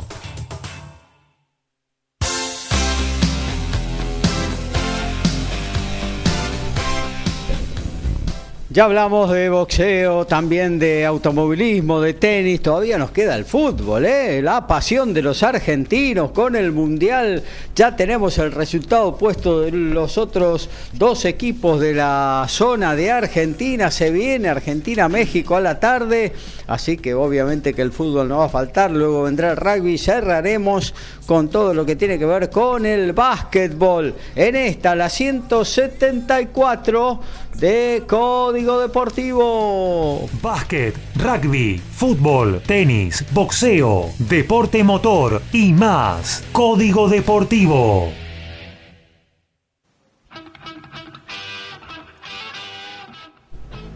Y a las 13 horas van a estar jugando Francia y Dinamarca. Mañana va a estar jugándose desde las 7. Japón con Costa Rica a las 10. Bélgica, Marruecos, 13 horas para Croacia, Canadá. Y a las 16, España, Alemania. Es una muy buena noticia. Martín Bogado es el nuevo refuerzo de Highlanders. El win argentino firmó hasta el 2024 y ahora, eh, hasta ahora era el Joker Medical de Bayón, un nuevo jugador argentino jugando el Super Rugby como Santiago Medrano, que vuelve a jugar en Australia en el mismo equipo, en el Western Force, después de haber pasado un tiempo por el Worcester Warriors de Inglaterra. Y en automovilismo, en su tercera temporada en Sudamérica, el TCR Sudamérica ampliará su calendario de 8 a 10 fechas ¿eh? y tendrá la, novena, la novedad de la primera edición del campeonato del TCR en Brasil. Este 26 de marzo en Argentina, 16 de abril en Argentina, 30 de abril en Argentina en las carreras, 11 de julio en Brasil, 23 de julio en Uruguay, 13 de agosto en Uruguay, 20 de agosto nuevamente en Argentina, 24 de septiembre en Brasil, 21 de octubre, 22 de octubre y 3 de diciembre, las últimas cuatro en territorio brasileño para una categoría que sube y sube mucho. Y además de Temuco hay otros torneos en el circuito Challenger esta semana en Andria, en Italia. En un ratito se estarán jugando las semifinales. El ucraniano Sachko ante el suizo Riedi. Y la segunda semifinal, dos tanques del circuito Challenger. Marton Fuxovic ante el kazajo Mijail Kukushkin. En Valencia esperan la final el ucraniano Krutik. Y en un ratito estarán jugando el español Pablo Damas Ruiz ante el francés Luca Fanash en Japón, en Yokkaichi, ya hay final entre Yosuki Watanuki y el portugués Frederico Ferreira Silva. Muchos jugadores apurando sus últimas opciones de ingresar tanto al main draw de Australia como a su fase previa. Y en básquetbol, la Liga Nacional de Básquet, sábado de liga, aunque haya Mundial de Fútbol. ¿eh? Independiente de Oliva y Obras eh, de la capital estarán jugando dentro de dos horas. Independiente con un récord de 2-4 y Obras de 8-3, gran, gran protagonista. Peñarol de Mar de Plata estará jugando con Ferro Carril Oeste a las 20 horas. Este, luego Riachuelo de la Rioja en este sábado versus Gimnasia de Grima de Comodoro Davia con un gran récord también. Y por último, a las 22, San Martín de Corrientes, el Santo Correntino versus Unión de Santa Fe a las 22 horas en el Fortín Rojinegro negro de Corrientes. Bueno, nos metemos en el fútbol. ¿eh? Eh, vamos a empezar, eh, obviamente estamos hablando del Mundial de Qatar, vamos a empezar con lo que sucedió hasta ahora en esta jornada sabatina de la cita máxima del fútbol mundial, amigo Horacio. Sí, a primera hora hoy Australia le ganó 1 a 0 a Túnez con el gol de Michel Duque. Y ahora Polonia hace unos instantes finalizó, le ganó 2 a 0 a Arabia Saudita con el tanto de Piotr Zielinski, a no confundir con el ruso de estudiantes, ex estudiantes, y Robert Lewandowski. Ganó, ganó bien Polonia, pero es, eh, ha sido como una decepción lo de Arabia Saudita, porque realmente, viendo lo que pasó, al margen que arrancó con cuatro en el fondo, cuatro en el medio, eh, eh, defendiendo prácticamente todos atrás, los polacos, que es lo que venían haciendo, después se adelantaron y le ganó con claridad, tuvo varias situaciones de gol. Y lo peor es recordar qué pasó con Argentina y Arabia el otro día, porque las fallas en la defensa de Arabia Saudita fueron pero cuantiosas. Es más, eh, eh, Polonia tuvo dos tiros en los palos también. Ah. Así que pudo haber ganado por un, amplio, un muy amplio marcador. Vos decís que se jugaron la vida contra nosotros y hoy, bueno. Y hoy nada que ver a lo, a lo que fueron el otro día, un equipo prolijo que se mantuvo con una línea de fondo que lo que comentábamos el otro día con las posiciones adelantadas, no sé, yo no tengo ahora el registro porque incluso cuando venía no, no pude ver el partido eh, completo, vi todo el segundo tiempo acá. En el segundo tiempo no sé si le llegaron a cobrar a Polonia alguna posición adelantada. Ya de por sí... Ninguna. ¿Ninguna? Bueno. No jugó, no jugó de la misma manera. Claro, y ya de por sí los polacos también salen bien de atrás. Claro. Ya sabiendo cómo era eh, la, la- la- la forma de jugar de la defensa árabe. Como para hacer una conclusión rápida, a mí me da la sensación que si Argentina eh, recupera el nivel medianamente que tenía, no hace falta que sea superlativo, tiene que ganarle a los dos, tanto a México hoy como a, a Polonia. ¿eh? Bueno, a ver, me decías vos antes eh, cómo había quedado la zona. Decime, repetime, vamos a empezar a. Bueno, eh, y ahí vamos a ir armando. Polonia está con cuatro. Claro, Arabia quedó con tres. sí. México con uno, Argentina cero. De ganar hoy Argentina quedaría segundo con tres porque superaría por diferencia de gol a Arabia Saudita. O sea, para la última Ah, fecha, perdió por dos goles Arabia. Claro. Claro, está menos uno. Está menos. Igual que Argentina, pero si Argentina ganara, Está ya- cero. Ya, estaría cero o uno o dos. lo de que quiere decir que ganando el segundo partido ya estaría clasificado y con chances hasta de ser primero. Claro. ¿Qué es lo que aspiramos, no? Porque para no enfrentar a, a Francia en el cruce nuevamente. Claro, porque ¿qué ocurre? Argentina llegaría a 6, queda en 4 Polonia. Y en el otro partido, México, aún perdiendo hoy, tiene también chances de llegar. Porque llegaría a 4, superaría a Arabia Saudita, que terminaría quedando en 3, igualaría los puntos con Polonia, pero de acuerdo al marcador que consiga, puede superarlo por diferencia de gol. Hay que ver la diferencia de gol también. Claro. Pero bueno, no es que se juega, que no tiene nada por jugar México. Tiene Por eso, no, por eso, seguro. llegaría, llegaría, o sea, estamos hablando que lo que queremos nosotros, que gane Argentina y que Obvio, clasifique. Todos suponiendo, claro, que gana Argentina. Claro, estamos sobre esa base. sobre esa base, es una hipótesis nomás. Claro. Pero no sería tampoco tan descabellado, ¿eh? Claro. Más teniendo en cuenta que el juego de México no va a ser el mismo que de Arabia, va a salir más adelante, pues seguramente. No se- eh, no sé, yo creo que va a haber más espacio con respecto al partido que Sí, hubo. eso sí, y eso por ahí genere alguna posibilidad. Yo tengo fe que el equipo hoy se puede llegar a recuperar. Estaba viendo por ahí que van a haber cinco cambios posiblemente en el partido de hoy. Eh, Me cuatro- parece entre- mucho, entre- pero bueno. Entre cuatro y cinco cambios hay tres que, que ya están confirmados, quizás cuatro que ya están Y confirmados. Lo que ¿no? hablábamos el otro día, que tanto en defensa como en el medio se veía venir, y bueno, muchos de los que se están hablando eh, parece que se van a dar. El caso de quizás Acuña por Tagliafico, el caso de Montiel por Molina, Claro. eh, el, el de mm, Lisandro el Lisandro Martínez. Martínez. Claro, por, sale, sale por un Cristian Por Romero. Que está. El otro que se hablaba era la, la posibilidad de, de Paredes también, de Papu Gómez, o sea, bueno, son los que más o menos se vienen hablando. Y da la Eh, sensación... eh, están, están confirmando en este, perdón, este, mm, eh, Horacio, Sí. están confirmando te dice, en este momento cinco cambios. eh. Ah, bueno, entonces... Sí, sí, sí. Montiel, Montiel, Sí. Acuña, Lisandro Martínez puede ser o jugó el otro día, la verdad que no me No, acuerdo. entró. Eh, Entró en, el se- en la segunda parte. Claro, no fue bueno, titular. eh, Claro, eh, reemplazó eh, a Romero. A ver, Montiel, Lisandro Martínez, Acuña, Guido. Rodríguez Sí. y Macalister. Guido Rodríguez y Macalister. Claro, estaba la duda entre Exacto. McAllister o Enzo Fernández. Claro, iría por, eh, por Alejandro Gómez. Por Papu, claro, por el Papu. Eh, y tampoco juega Paredes, obviamente. Paredes muy falto de Romero. fútbol, muy falso, se lo notó muchísimo. Eh, y también se notó muchísimo por qué De Paul no juega de titular en el Atlético de Madrid, ¿no? Eh, Pero bueno, eh, eh,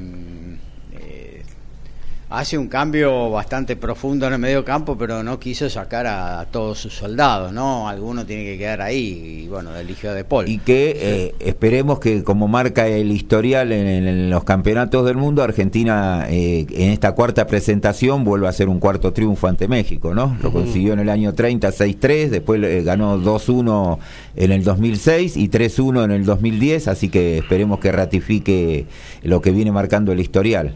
Claro que sí. Por lo general los buenos equipos no suelen tener inconvenientes a la hora de generar tantos cambios, pero a mí me genera cierta cosa, eh, muchos cambios para, para el día de Hay hoy. casi 50% de cambio del equipo. Ah, está cambiando tres de los cuatro defensores, ¿no? Sí, bastante arriesgado. Pero bueno, de eso se trata a veces el fútbol también. Y sí. No, seguro. Eh, bueno, No es arriesgado si juega Funes Mori. Si el nivel de México para tener un 9 es el de Funes Mori, mamita querida. No, en serio, es medio en broma, que como hago siempre yo, Sí. pero medio en serio también. Mamita querida. y eso que tiene a Raúl Jiménez, que para mí es un jugador bárbaro, Sí. pero bueno, no, eh, no, no, no sé si anduvo muy lesionado estos últimos tiempos, no, está también falto de ritmo. Le falta gol a México, le falta gol, le falta mucho gol. eh, y bueno, esperemos que hoy Argentina pueda manejar la pelota, que es lo que no pudo hacer el otro día frente a Arabia Saudita, ¿no? Salvo después cuando Arabia se metió en el fondo para cuidar el, el triunfo, eh, se abroqueló atrás. Eh, durante el resto del partido eh, lo había presionado arriba y no, no, no lo dejaba manejar la pelota Argentina.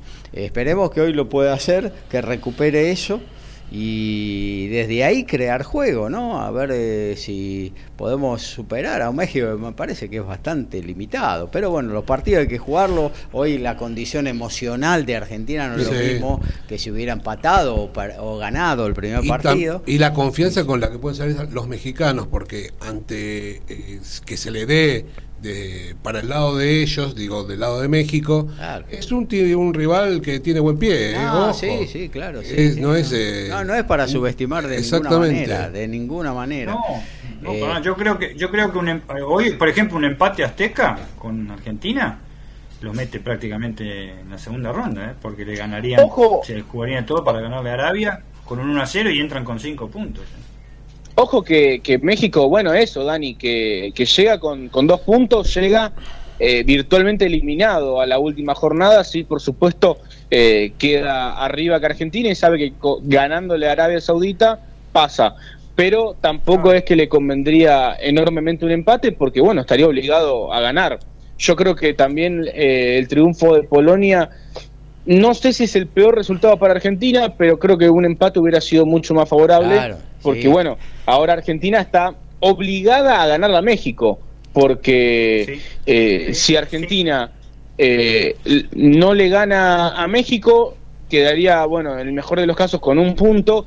Y, y en ese caso, eh, como es, tendría que, que ir a ganarle a Polonia, ganarle a Polonia, sabiendo sí, sí. que, que, bueno, México también se juega puntos con, con Arabia Saudita, eh, Argentina quedaría último con México y Arabia Saudita jugando entre ellos y ahí sí realmente estaría muy muy complicado. Yo creo que Argentina hoy no con el resultado de Polonia no tiene otro resultado que ganar. Si sos candidato, si se, te Sí. crees candidato al título, tenés que ganar que mínimo ganar. dos partidos en la zona de Y grupo, sí. si no, ¿qué candidato sos? Seguro. Sí, lo que tiene Seguro. que- Ahí lo dijo Gaby, ahí Pero- lo dijo Gaby con respecto, Te este, trae- dejó la vida Arabia contra, dejó la vida Arabia contra Argentina. Yo digo también, diario del lunes, en este caso diario del, del- del martes, fue a la noche, eh, Argentina dejó de que, le que, que- que Arabia deje la vida eh, contra, contra Argentina.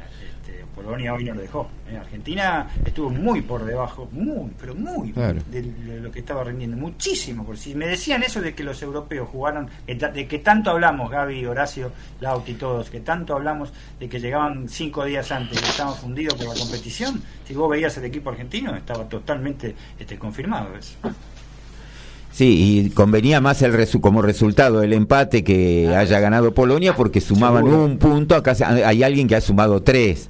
Claro. Entonces, eh, el Claro. mejor resultado hubiese sido el empate. No, pero bueno, sí, pero eh, yo peor no estoy hubiera sido tan que de gane acuerdo, Arabia. eh. lo que pasa, claro, porque si ganaba Arabia Saudita ya se, se quedaba con seis puntos y ya era prácticamente, se le iba a ser muy difícil para Argentina poderlo alcanzar. Porque aún llegando a seis, No, el sí. primer lugar, no sé si lo iba a conseguir, porque ahí ya iba a empezar a jugar también la diferencia de gol. Así que dentro de todo, eh, está dado como para que Argentina, si hoy recupera medianamente su nivel, gane y va con todas las posibilidades contra Polonia como para clasificar y además ser primero. Lo estamos diciendo porque creo que no, no va a haber duda que Francia seguramente va a ser el ganador de la zona. Ahora en un rato tiene el partido quizás más difícil del grupo.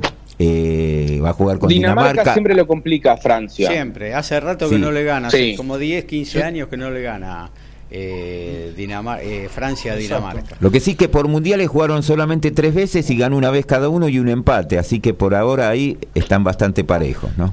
Yo disiento un poco. Lo fundamental es, como dijo Gaby, con respecto a este, el equipo que, que- que sí o sí este, eh, juega a gan- a ganar y, es candidato, tiene que salir a ganar. Eh, el tema es siempre rodear a Messi. Eh, fue creo que lo fundamental y lo que mejor hizo Scaloni en todo este ciclo de los 30 y no sé cuánto, 34, 33 partidos, no me acuerdo, este, invicto. Rodear a Messi de un tridente que siempre lo, lo auxilia y él auxilia a los demás. En este caso no estuvo rodeado Messi, este, de Paul no estuvo en el partido y, y no está los Jets. ¿Vos qué decías, eh, Alfredo? No, que para mí el resultado de hoy, eh, si bien eh, 2 a 0 este, es el-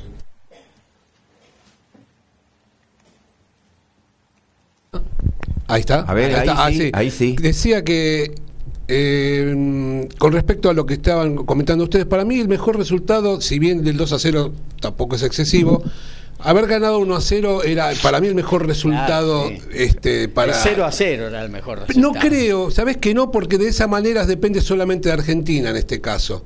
Si, si hubiera ganado, si hubieran empatado, posiblemente eh, el equipo árabe este, ya. eh, Argentina también, ganándose en el segundo partido, eh, tendría posibilidades, porque siempre yo lo que digo es apuntar a ganarle el- la zona, para tratar de evitar Claro. a Francia, que está bastante derecho. Sí. Eh, después, viste, hay cosas que son subjetivas. Yo me acuerdo, este, Italia 82 empató los tres partidos, pasó de casualidad y terminó siendo campeón del mundo. Ya sé, es un caso, pero también es cierto lo que vos decís. ¿Querés ser candidato? Ganá aunque sea un partido. También habría que revisar en la historia si alguno de los campeones del mundo perdió en su debut, ¿no? Yo la verdad Sí. que en la cabeza no lo tengo. España, España en el 2010 perdió con. Suiza eh, y después bueno le Argentina ganó a 82. Chile y a Honduras en el grupo y pasó octavo de final, pero había arrancado perdiendo con Suiza. Ah, que perdió. Perdón, Ujú. que perdió en el debut y salió campeón. Claro. perdón, perdón. Claro. Perdón. Eh, después no sé si hay algún otro caso, o sea, son, si Argentina llegó a la final, ¿no? Luego de perder con. Camerún en el 90, llegó a la final, pero bueno, cayó ahí frente a Alemania. Eh, Lo que quiero decir es que yo estoy confiado, que el equipo está. Después hay un montón de circunstancias que de- de- en el fútbol que pegan el palo y se va afuera. Pero yo creo que el equipo está y que más allá de lo que decíamos de los cambios y todo eso, hoy se puede ten- obtener un buen resultado y empezar a soñar o recuperar un poco ese ánimo tan caído que tuvimos últimamente. Si estamos para campeones del mundo, como creemos que Sí. estamos, como el equipo cree estar, hoy tiene la muestra de carácter que tiene Así es. ¿Eh? Porque hoy hay que poner, aparte de fútbol, hay que poner otra cosa en la cancha. Y bueno, vamos a ver si el equipo lo tiene. Hoy lo va a tener que demostrar, nos vamos a dar cuenta. Porque en las buenas, 36 partidos contra Sí. Estonia, contra República Dominicana y todo eso, eh, bueno, Sí. Ahí somos todos fenómenos. Ahora, cuando la mano viene complicada, bueno, ahí vamos el a tener que claro. demostrar la personalidad. Es el momento. Ojalá, ojalá se dé. Yo creo que se puede dar. Creo, le tengo fe al equipo que puede dar vuelta a esta circunstancia. Pero bueno, eh, en la cancha se ven los pingos, ¿no? Como se dice habitualmente. Y la prueba de fuego son los mundiales, Sí. Claro. porque se va formando para Claro. eso, ¿no? Son esos cuatro años de Claro. procesos que eh, van ca- intercambiando jugadores, a veces intermedio eh, algún torneo como puede ser el Continental, como pasó con la Copa Sudamericana. Pero el, el- el- el final, ¿cuál es? Es clasificar al Mundial y después poderlo ganar o tener un gran papel. Bueno, eh, es lo que le falta a Argentina. Hizo todo hasta ahora. Y lo hizo todo bien esta vez. Sí. Bueno, ahora le falta lo, de, lo del Mundial. Pero llegar al Mundial bien es muy importante. Argentina llegó con algunos jugadores con falta de ritmo, algunos medio averiados. Bueno, pero es que la mayoría han tenido ese problema. Es, un, es un tema que, claro, si uno aplica la lógica, no se tendría que haber jugado en Qatar directamente, eh, tendría que haberse jugado en otro lugar, en las fechas que habitualmente se juegan, los jugadores no estarían tan desgastados. Y si no, por lo menos la FIFA que diga, no, una semana antes, no, 15 días antes dejás de jugar y, me das los jugadores. Y después se siguió semana, jugando, se siguió jugando en la mayoría de las ligas es increíble hasta una semana antes. Claro, Pero- por eso. claro. El poder Y de de hecho, billetín, como Sadio dice. Mané, Sadio Mané se lesionó 10 días antes, jugando en la Claro. Bundesliga con el Bayern Múnich. Un montón de Sí, jugadores. sí, por eso fue bastante parejo, porque Hubo la mayoría de tuvieron Polonia ese problema. también. Benzema mismo. eh, Benzema. eh, hubo varios Chelsea, bueno, Chelsea un poco antes fue, pero. Sí, sí, sí. Nosotros vemos lo nuestro porque, claro, eh, estamos con metidos en lo nuestro, pero hubo muchos jugadores y hay muchos jugadores que están todos averiados, ¿no? Eh, pero bueno, eh, esperemos que hoy dé Argentina la muestra de carácter. Eh, y bueno, en esta semana, aparte de la sorpresa de Argentina, de Arabia Saudita, se dio la de Japón, ¿no? Contra Alemania, que hace que mañana el partido, porque uno suponía, España, Alemania ganan los dos primeros partidos, ganan sus propios partidos, y cuando se enfrentan, bueno, eh, o habrá un empate, no le sienta mal a ninguno de los dos, ¿no? Eh, se puede hacer un partido tranquilo, pero mañana es otra final del mundo anticipada y es así. es España, Derrota de. Alemania, se terminó el campeonato. Claro, mirá si España Y le un gana. empate lo puede también dejar afuera. También, Complicado, también. sí, sí. Así sí. que Alemania la diferen- mañana la creo que- diferencia, la, diferen- la diferencia en la sorpresa fue el- las 11 situaciones de gol que tuvo Alemania, ¿no? O sea, netas, eh, claras. eh. Este, Sí, estuvo en el primer tiempo, superó, lo superó a Japón por, por un peso propio específico de, de las individualidades, de lo que es Alemania como equipo, ¿no? Pero en el segundo Exacto. Japón cambió y el partido fue muy parejo, ¿eh? Y Japón Sí, sí. fue a buscarlo y lo, lo ganó bien. Es que si Japón le Japón te corre gana, del minuto 1 al minuto 120 Tal igual. cual, tal cual. Sí, sí, sí. si Japón mañana le gana a Costa Rica, Por eso. Listo. Que, Y se bueno, Japón, Costa Rica, me imagino. después de lo que mostró Costa Rica el otro día, no sería de extrañar. Y si se va a seis puntos, y creo que ya con el empate también se está yendo Alemania. Claro. Claro, Mm. sí. Y sí, eh, Porque en la última fecha eh, España-Japón. juegan España-Japón y prácticamente tiene cuatro unidades. eh, ya España con un empate ya le, alcanza. ya entra, sí, sí, sí. Si no le queda otra que el, que el triunfo, me parece que a Alemania le falta un 9 de área de esos tanques que tenía antes, me parece, eh, para concretar sobre todo. Pero bueno, también un primer tiempo neto para los, los teutones y en el segundo este, fue mucho más parejo y yo creo que el estado físico y la, la, la, la- la velocidad que tienen los japoneses, sobre todo con muchos jugadores que juegan en la Bundesliga, si no me equivoco, Sí, sí. este, este, y definieron en dos este en dos este atajadas que en dos este protagonistas que también fue el arquero alemán ¿eh? no no estuvo bien en los dos goles bien bien bien bien como puede estar Neuer ¿Mm? creo que está más preocupado por el brazalete que por otra cosa me parece Claro. Y eh, haciendo comparaciones es bastante similar la situación de Argentina y la de Alemania. Sí. Pero al margen que no sé si será que, bueno, porque uno quiere que, que gane Argentina y lo ve como más confiado, me da la sensación que es más eh, difícil eh, que pueda llegar a superar esta instancia es para Alemania. Y sí, porque tiene España. Y España de por medio, Así que- Un buen equipo. Yo no me subo al caballo de 7 a 0, todo eso. No, no, Que- porque que ese tiene- partido- Por ejemplo, Por mañana va a tener que demostrar claro. dónde está parado Ale- España, Claro. ¿no? Eh, pero bueno, eh, es un adversario muy difícil. No es México, digamos. No es México. No. No, por eso. Por eso, pero te lo gana 1 a 0 y te deja fuera del mundial. Obvio. Sí, sí, sí. Está Y si complicado. gana- Y si, gana, Alemania, hasta España Ah, puede quedar sí, afuera. es verdad. Y si gana Alemania y gana Japón, se le complica a España. ¿Eh? Claro. Ahí está. Porque después Alemania va con Costa Rica la última fecha. No, en la última fecha no va a tener problemas. Así que se puede dar vuelta si la gana, tortilla. a- para, para, para mí como opinión final si gana Alemania mañana este, entran eh, Alemania y España España le gana a Japón este, y, y Alemania le golea a Costa Rica y entran los dos Claro. Igual no estamos aunque hablando. tenga, aunque tenga seis puntos Japón Claro. Hay No- que ver cuánto les hace Japón a Costa Rica, ¿no?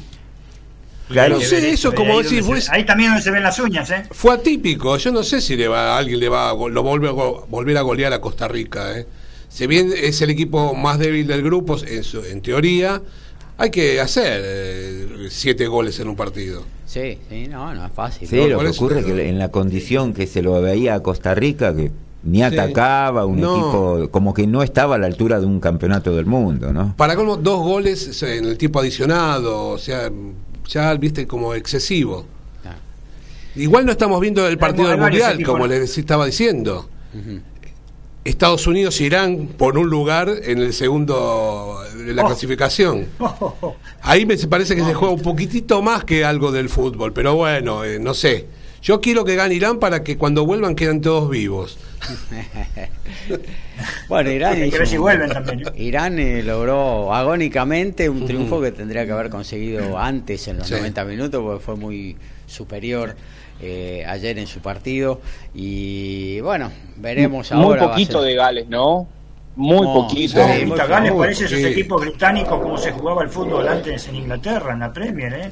Es, Sí. es la verdad que con Costa Rica, Gales, yo lo vi Gales con el 1 a 1 con Estados Unidos, que en el primer tiempo fue claramente, pero claramente superior. La verdad que estos muchachos parece que estuvieran jugando este, en, en el partido de rugby. ¿eh? Sí. Digo, 64 años esperaron para jugar un mundial y ofrecen realmente muy, muy poco. Me parece que no tenían un grupo excesivamente complejo y además tenían cierta ventaja sobre Estados Unidos e Irán, que el partido con Inglaterra no es solamente fútbol. Es como si a Argentina le tocara Brasil o Uruguay en el grupo. Es un partido extra. Yo creo que Gales en la previa tenía muchas más chances de ganar la Inglaterra de las que tenía Irán o Estados Unidos. Por eso me sorprende que hayan salido tan tiernos a jugar tanto con Estados Unidos y sobre todo el partido de ayer con Irán, que era en teoría el más débil del grupo y venía de comerse seis contra Inglaterra. Claro. Lo que sí, Me Gales, por- algunos jugadores de Estados Unidos. ¿eh? Ajá. Gales está destacando porque van 22 partidos que se han jugado y el único expulsado fue el arquero Génesis de, de Gales hasta ahora. Claro, Exacto. doble amarilla, sí, sí. Eh, Roja directa tuvo. ¿Roja directa? Sí. Ah, en el choque ese. Ah. Ah. Es darle Sí, la sí, pelota. pueden cobrar el penal, el penal de Neuer, no lo pueden cobrar ahora. Pasó tanto tiempo, ¿no? Pero- Es Ojo, el darle penal la- que- eh, perdón, este, Sí. perdón Horacio, el, el penal de hoy de, de que atajó ese muy buen arquero polaco que es de la Juventus, ¿no? Sí, Si claro.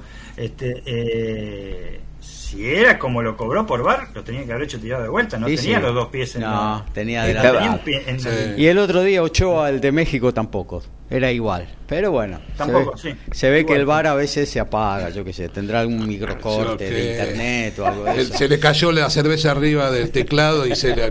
Claro, en el bar.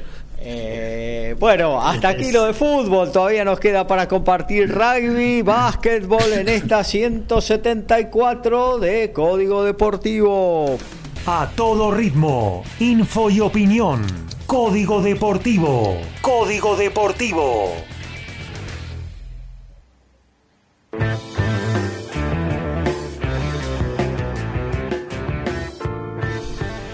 Bueno, nos vamos a meter directamente en lo que tiene que ver con la pelota ovalada, con la guinda, con el rugby. Para eso tenemos que recurrir a nuestro especialista en el tema, el señor Alfredo González. Así es, Gabriel, y hablando, como decíamos al principio, que se termina el año en muchas de las actividades Sí. que tienen que ver con el deporte, ya estamos cerca de ir al supermercado y encontrar el pan dulce y eh, el Papá Noel y todo lo que tiene Todo que ver eso.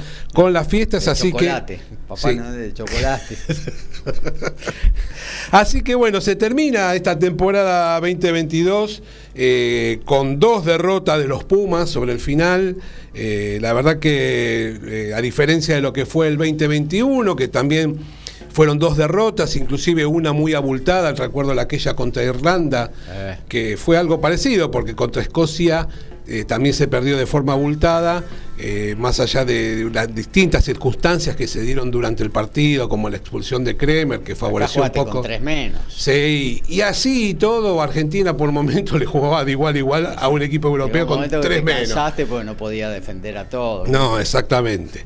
Y teniendo en cuenta, uno no quiere hacer comparaciones, pero bueno, con el 2021, aquel de Mario Ledesma, donde inclusive con los mismos nombres se generó una situación distinta. La verdad que el, el equipo jugó 12 partidos, perdió 7 y, y ganó 5, pero la verdad que hay como otro ánimo, hay como otra situación, como una idea de juego distinto a lo que habíamos finalizado en aquel 2021, ¿no? Está pasando un poquito con Cheika lo que pasó al principio con Ledesma. Hubo un cambio de aire, un cambio de optimismo y después se fue languideciendo, ¿no?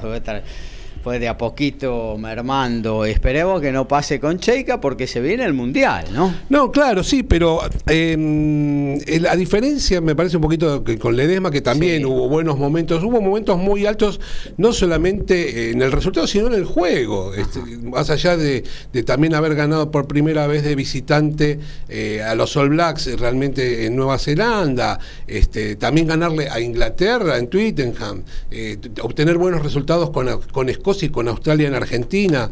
El equipo fue generando distintas situaciones como de confianza, en el cual eh, yo recuerdo que había una formación en el 2020 que era una garantía, que era el line, en el 2021 fue realmente muy mala. Bueno, se recuperó desde ese lugar esa formación. El escalón está un poquito en el debe, pero tampoco es para para desgarrarse las vestiduras, este se puede mejorar. El mol, eh, defender el y defender el mol, porque en defensas está bastante bien, este, pero el mol es un tema, eh, muchos trae de mol al equipo, sobre todo Escocia, Australia, se fue, hicieron casi un festival en ese sentido. Este, y lo que dice Cheika, está en el debe el ataque. El ataque no, no se le dio tanta importancia, se dice fuimos por etapas. Tener más la pelota, más la posesión, más, el exactamente, juego, ¿eh? porque, Argentina está siempre defendiendo. Está siempre defendiendo y dependiendo de dos o tres jugadores que de contra te puedan marcar.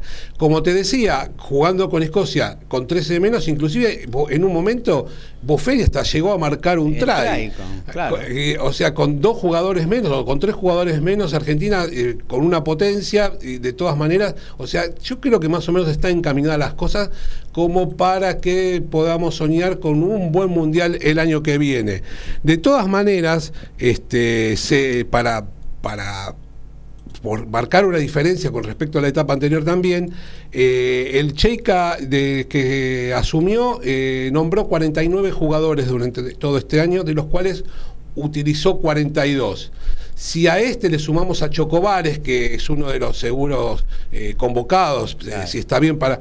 Tenés una base de 50 jugadores para que comenzar a hablar, o sea que tenés eh, una base importante de, de, futuros candidatos, a jugar, el, mundial. algo que no sucedía habitualmente con, con, los equipos nacionales, con muchas variantes en algunas posiciones, porque vos tenés, la verdad que Wines y Fulbaca hay un montón, hay muchas tercera líneas, pero tenés deficiencia en los medios, estamos siempre hablando del tema de carreras, que está jugando de 10, este, y, em, y de los centros donde también ahí hay alguna deficiencia, tenés dos o tres y no hay mucha más variedad tenés una gran variedad de los, por suerte, en las primeras líneas, y después el resto, viste, va alternando. Eh, si se pudiera mejorar esa situación con respecto a, la cantidad de jugadores, pues vos viste siempre de la cantidad sacás la calidad, yo creo que hay un plantel suficiente como para tener eh, serias aspiraciones a tener algún buen resultado. Checa dice campeón del mundo, o sea, hay que salir con esa mentalidad. Entre los cuatro primeros, digamos. Sí, claro, exactamente. Estar entre los cuatro primeros sería, ya sería mucho. ya sería mucho, teniendo en cuenta cómo, se cómo viene el rugby internacional, porque vos tenés un Irlanda y un Francia muy sólidos en este momento. Eh, donde si vos le sumas a Sudáfrica, que la verdad tiene más buenas que malas, eh, a pesar de, sus altibajos, Nueva Zelanda, que perdió mucho este año, perdió muchos partidos, pero yo creo que en cuanto se chufan, olvídate. aparte de aquí al Mundial van a, va a pasar mucho tiempo. Eh, yo pienso que potencias que están en transición, como Inglaterra, Australia, se van a recuperar también. Así que hablar un año antes casi del Mundial. Claro, y más teniendo en cuenta que el año que viene es año de Mundial y tenés eh, un calendario corto, tenés el Championship solamente de, un partido, donde ya empezamos a hacer, a ver si podemos acreditarnos, porque los All Blacks vienen a jugar acá a Argentina, y los otros dos después los tenés de visitante. Tenés a Sudáfrica y Australia de visitante, y después va a haber un partido amistoso con Sudáfrica acá en Buenos Aires, o sea, vas a tener solamente cuatro partidos de acá al comienzo del Mundial, que es en septiembre del año que viene, cuando se arranque con Inglaterra. Así que bueno, eh, con respecto a eso, vamos a ver qué es lo que sucede. Yo creo que como en el fútbol hay jugadores, hay potencial, hay cabeza y creo que si todo va bien encaminado va a ser una, una buena presentación de los Pumas el, el, próximo año en el Mundial de Rugby. Este, para continuar eh, y ir terminando. Y cerrar, sí. Y cerrar. Eh, tenemos una cuestión en la urba ¿no? donde los muchachos no se ponen de acuerdo. ¿Qué pasa? Este año va a haber elecciones y por primera vez después de 10 años parece que va a haber dos listas. 38 38.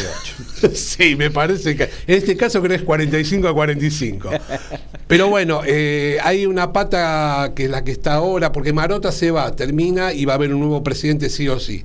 Hay una pata de los históricos, para decirlo de alguna manera, eh, que están con más, más arrimados a la UAR y hay otra gente que, dice que no le dan tanta bolilla a, los otros clubes, de no tanta trascendencia, que las cosas no son claras y que habría que hacer algunas modificaciones, no solamente de los torneos, porque dice que muchos equipos, por ejemplo, a mitad del torneo ya no juegan por nada, pero ya hubieron reuniones, los capos de, que están con la UAR se, se reunieron en VA mientras que los otros se reunieron por, en San Martín, cerca de la casa del boxeador. Y Palomas. Exactamente, y sabe, no saben cómo están los teléfonos de los presidentes llamándose a uno a otro. Así que bueno, veremos qué es lo que sucede. Mm, eh, se acerca la etapa de definiciones, hay elecciones, no hay muchos acuerdos, así que veremos que la, que la urba va, seguramente va, va a ver, van a, van a tener que contar. bueno, muy bien, muchas gracias eh, amigo Alfredo González con todo lo que tiene que ver con el rugby. Nos vamos a meter así, directamente en la pelota naranja, en todas las novedades del básquetbol nacional e internacional. Para eso nos vamos imaginariamente hasta los polvorines. Dani Medina. El por árabe. supuesto, podrían tomar colectivo también por, lo menos podían tomar un colectivo o un Uber o irse hasta Puente Saavedra y tomar el Belgrano Norte, el ferrocarril. Llegan a Polvorina sin inconveniente. Bueno, son más o menos una hora y media, una hora cuarenta y cinco. O si no, vamos a Chacarita, de ahí vamos a la estación Lemos. y La estación Lemos y de ahí se vienen este, con un colectivo, el 440 y arriban acá y podemos habilitar la piletita de hoy, ¿eh? ah, bueno, dale, vamos, vamos. Eso, eso, no, descarten eso. Gran inauguración, gran. Sí, no, este, en realidad ya está habilitado este, tenemos que mejorarlo un poquito en cuanto a unas pavaditas, nada más. Este, en diciembre se va, ahora en diciembre la, habilitamos porque parece que el tema. Podemos hacer la despedida de fin de año ahí, entonces. Ningún inconveniente, ya vamos a ver. Este, eh, bueno, hablando de lo que nos compete con respecto a la pelota naranjada, habíamos dicho cómo sigue eh, la salud este, eh, de Leandro Bolmaro. ¿eh? ¿Qué pasa con Bolmaro? Y Bolmaro tiene, tuvo primero un protocolo por el tema del coronavirus por un contacto estrecho. Cuando ya estaba jugando en G-League, por supuesto, ya lo había. ya no solo no le renovó para el año que viene, sino que ya lo había mandado a la G-League. Y después, cuando eh, eh, eh, estaba en la, G-League, tuvo el tema de este contrato estrecho y después sufrió este un, golpe, en, un choque de cabezas en el partido entre Salt Lake City y, los muchachos de Indiana, en, el penúltimo partido, el Ignite de, de, Indiana, y por un tema de protocolo tuvo que salir por un golpe en el maxilar izquierdo que bastante fuerte fue. Los estudios no revelaron lesión alguna, este, ya sea en en, la mandíbula o en, la, en, la, cervical. Lo cierto es que el argentino sigue afuera de competencia porque está ahora en protocolo de conmociones, algo que este, Alfredo sabe mucho porque se hace mucho en el rugby. ¿eh? Y recién el jueves volvió a entrenar con el Jax. Este, había viajado a San Francisco para disputar el Jax el día viernes su, partido. Estaba este, en, el vestuario entrenando porque lo habían llamado para jugar para la Utah Jazz. Ahora, viste que te llaman, vas a la G-League, venía el otro día que tenés que estar Es una joda. Sí, exactamente, sí, sí, es muy, los Yankees en ese sentido. Haciendo ahí el precalentamiento en el vestuario le dijeron no, no, no vas a salir por el tema, podemos tener un problema legal con el tema de la cabeza y no queremos tener problemas legales. Vos, tu salud es lo que menos importa. Así que este, la fecha que podría llegar a marcar su regreso sería el próximo lunes cuando este, Utah ya juegue ante Chicago Bulls. ¿eh? así que posiblemente retorne, aunque sea en el banco, pero en, la NBA, no en la G League. ¿no? Pero bueno, eh, evidentemente, como te dije, son varios dinosaurios los que han orinado a Bolmaro, no hay ninguna duda. Este, eh, no, no, es una mala palabra que estamos diciendo, pero. Algo que ya le, ya le pasó en, en su anterior equipo, ¿no? Donde lo mandaban a la G League, después de volver a la lo mandaban a donde sea, lo mandaban a, entrenar en Minneapolis en, el mes de enero. Hacía la compra en el chino, todo. Claro, entrenar en Indianápolis en el mes de enero al aire libre, ¿sabes lo que es? Hace 54 grados bajo cero, mamita. Bueno, este, esas son las, cosas de la NBA. NBA que por otro lado sigue muy pareja, no se ha disputado ni el 25% de, las, de los partidos. En la, eh, en la conferencia este hay un liderazgo que ya se presume que es un candidato a ser el número uno, que son los subcampeones, que son este, los Boston Celtics, ¿eh? que tienen un récord de, 15 ganados sobre 19 partidos, y los Milwaukee Bucks con 13 sobre este, 18 partidos ganados. Más atrás los Cavaliers, y la, la, sorpresa que ha sido sin ninguna duda este año son los Indiana Pacers. ¿eh? Terminados penúltimos en la clasificación el año pasado, están con este, 11 victorias y 7 derrotas. Y la sorpresa negativa los Warriors, ¿no? Los Warriors este, es increíble en la parte de la conferencia este, oeste, a pesar que han levantado, han ganado unos partidos, pero está en la décimo primera posición. Recordemos que no habían empezado tan bien también el año pasado, ¿eh? metieron una racha después del invierno, después que pasan el invierno ellos, eh, después de enero, digamos, matadora. ¿eh? matadora. Está jugando muy bien Stephen Curry, pero nadie le está respondiendo ¿eh? al, mejor jugador quizás del mundo, se podría decir en este momento. En la parte oeste, los Phoenix Suns, como siempre, lideran las conferencias, pero después cuando van a los playoffs, olvídate, papá.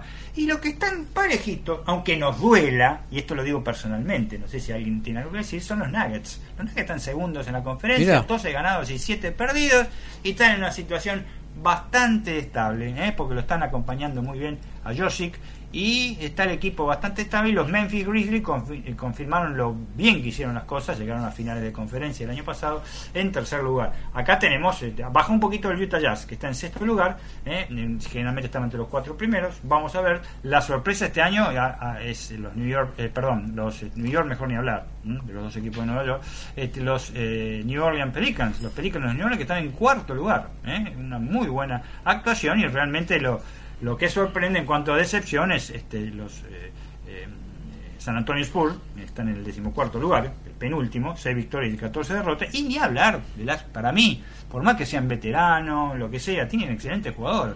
Los Ángeles Lakers están décimo terceros, sí. penúltimos Es realmente ni que esté James, ni que no esté James, este, es un desastre como están andando, y que verdaderamente son más noticias los que están en últimos lugares que los que están en primeros lugares ¿eh? en este momento en los Estados Unidos. De los Dallas Mavericks, no está teniendo Dallas Mavericks una buena actuación, tenía ocho partidos este, ganados y siete partidos perdidos. ¿eh? Menos ni hablar de las actuaciones de Facu Campazo que está jugando cada vez menos. Y cuando entra es cuando pierde el equipo. los minutos basura le dan. Exactamente, muy basura, realmente tendría que cambiarse, no sé, ponerse un, uniforme y, este, estar con la pala recogiendo la basura, pero realmente lo que le están haciendo a Facu, en fin, son dos argentinos, tanto Campazo como Volmaro, que no creo que estén en la temporada que viene ¿eh? mm. en Estados Unidos, yo diría ya en el año 2023, Volmaro confirmado, y Facu realmente me parece que va por el mismo eh, camino. No pasa lo mismo, estamos hablando de un base y estamos hablando de una escolta que puede ser base, ¿eh? que es Volmano, y no estamos eh, y no hablamos lo mismo de este Luca Vildosa y de eh, la, la, la Provítola, que realmente la están rompiendo en Europa, estos dos bases, fíjate vos, estos tres bases, la falta que le hacen a Argentina para febrero del año que viene, para las ventanas. Este, porque realmente nos hace una, una falta enorme para poder eh, este, eh, clasificarnos para el mundial. Yo digo, si casi, si casi no lo usan, Volmaro y Campazo, no lo podrían prestar para la ventana, dos partidos, una semana, tampoco es que son dos meses. Eh, yo creo que esta vez, en febrero están avanzadas las negociaciones y aparte los dos podrían ya ser jugadores libres, no sé si me entendés. Claro, desde ya. Claro. no va a ser lo mismo con Vildosa, vamos a ver si lo ceden. Yo creo que sí, porque es la parte final y algunos europeos no se han clasificado todavía y va a aflocar un poquito la Euroliga, pero vamos a ver. Este, eh, mm, por la parte esa del Mundial, Eslovenia sonríe porque Luca Doncic les confirmó que va a estar en el Mundial. Sí o sí va a estar el tipo en el Mundial, dijo. Vamos a ver. Y, lo confirmó este, este los, Mavericks, tanto Jason, Jason Kidd como Mark Cuban, que es el entrenador y propietario de Dallas, aprueban ya la participación de su estrella con, de su estrella con Eslovenia, que va a ser firme candidato este, al, Mundial. ¿eh? desde ya, no, no hay... Eh, no hay ninguna duda de ello. Hablando de la Liga Nacional de Básquet, rapidito, eh, tuvimos un jueves bastante intenso, eh, bastante intenso realmente en la liga, con la derrota de un equipo que venía con todo, que venía invicto en sus siete presentaciones en el Estadio este, Rosales de, eh, de Santiago Estero, estamos hablando del Olímpico de la Banda, que cayó 78-67 contra Regatas de Corrientes, que viene levantando, viene levantando a través de buenas actuaciones, sobre todo de su escolta, el Yankee Ryan Green, que finalizó con 23 puntos y 5 eh, rebotes. Eh, muchos errores posibilitaron que, encabezados por el base, el Botillo Arengo y la puntería de Piñero, es ex San Lorenzo, Faca, Piñero, y los rompimientos del mencionado Green, y Olímpico, perdió ese invicto, eh, venía muy bien y venía primero. Este Olímpico volverá a jugar el primero de diciembre visitante a Instituto. Otro que el jueves la rompió fue Oberá Tenis Club, que confirmamos, tiene un muy buen equipo, está arriba, le ganó a la Unión de Formosa, este, el desconcertante Unión, perdón, eh, a Unión de Santa Fe, uno de los candidatos al descenso y sigue muy arriba. Y el que está arriba ahora y es el puntero de la Liga Nacional Gaby y audiencia es Gimnasia de Griba de Comodoro Rivadavia. ¿eh? Sobre todo que está muy efectivo afuera, que era eh, de, visitantes, que era su, o sea, ir a, la, caldera ya, a los socios fundadores en, en, Comodoro ya sabía que te venías con los dos puntos menos, pero de visitante el equipo de Comodoro está muy pero muy fuerte, encabezado como siempre por este ala pivot cubano Joaquín Mencía, que figura, fue con su triunfo ante Platense por este 89-81, eh, fue con 25 puntos y 11 rebotes. Y la sorpresa del fue que el que se está desinflando un poquito, que es Instituto, sufrió su tercera derrota, perdió con Obras, que por el otro lado le pusieron mucho, y este, eh, mucho, le inflaron muy bien el globo y está levantando, y perdió en el Sandrín por 80-77 en un gran partido, a pesar de una muy buena actuación de Tallavec este, Galici, pero los este, muchachos, los tacheros, como se le dicen a los de Núñez, están levantando, y por, por último tenemos que decir, ayer hubo eh, Liga Nacional también de Básquet y viernes de locales, ¿eh?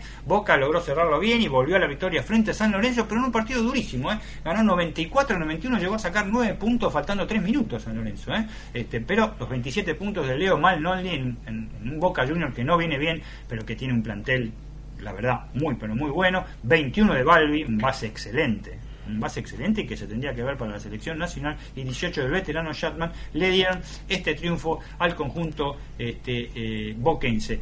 este, desde ya, eh, la fase regular, Gimnasia Grima de Comodoro eh, con 82%, 15 de Santiago del Estero con 80%, subieron los santiagueños, eh, están muy muy bien los subcampeones. Instituto bajó a 79%, Olímpico de la banda con su derrota a 78% y Obra subió del décimo primero, fíjate, con tres victorias consecutivas al quinto lugar con 72%. La nota de la semana la dio Comunicaciones de Mercedes Corriente que, ganó un partido, ganó un partido, tiene uno de 11 y Atenas que está con 10 eh, partidos diputados nueve derrotas, una sola victoria, la última fue también en el Ceruti frente a Obras y con el debut del ex entrenador de 15, Sebastián González, que no lo alcanzó.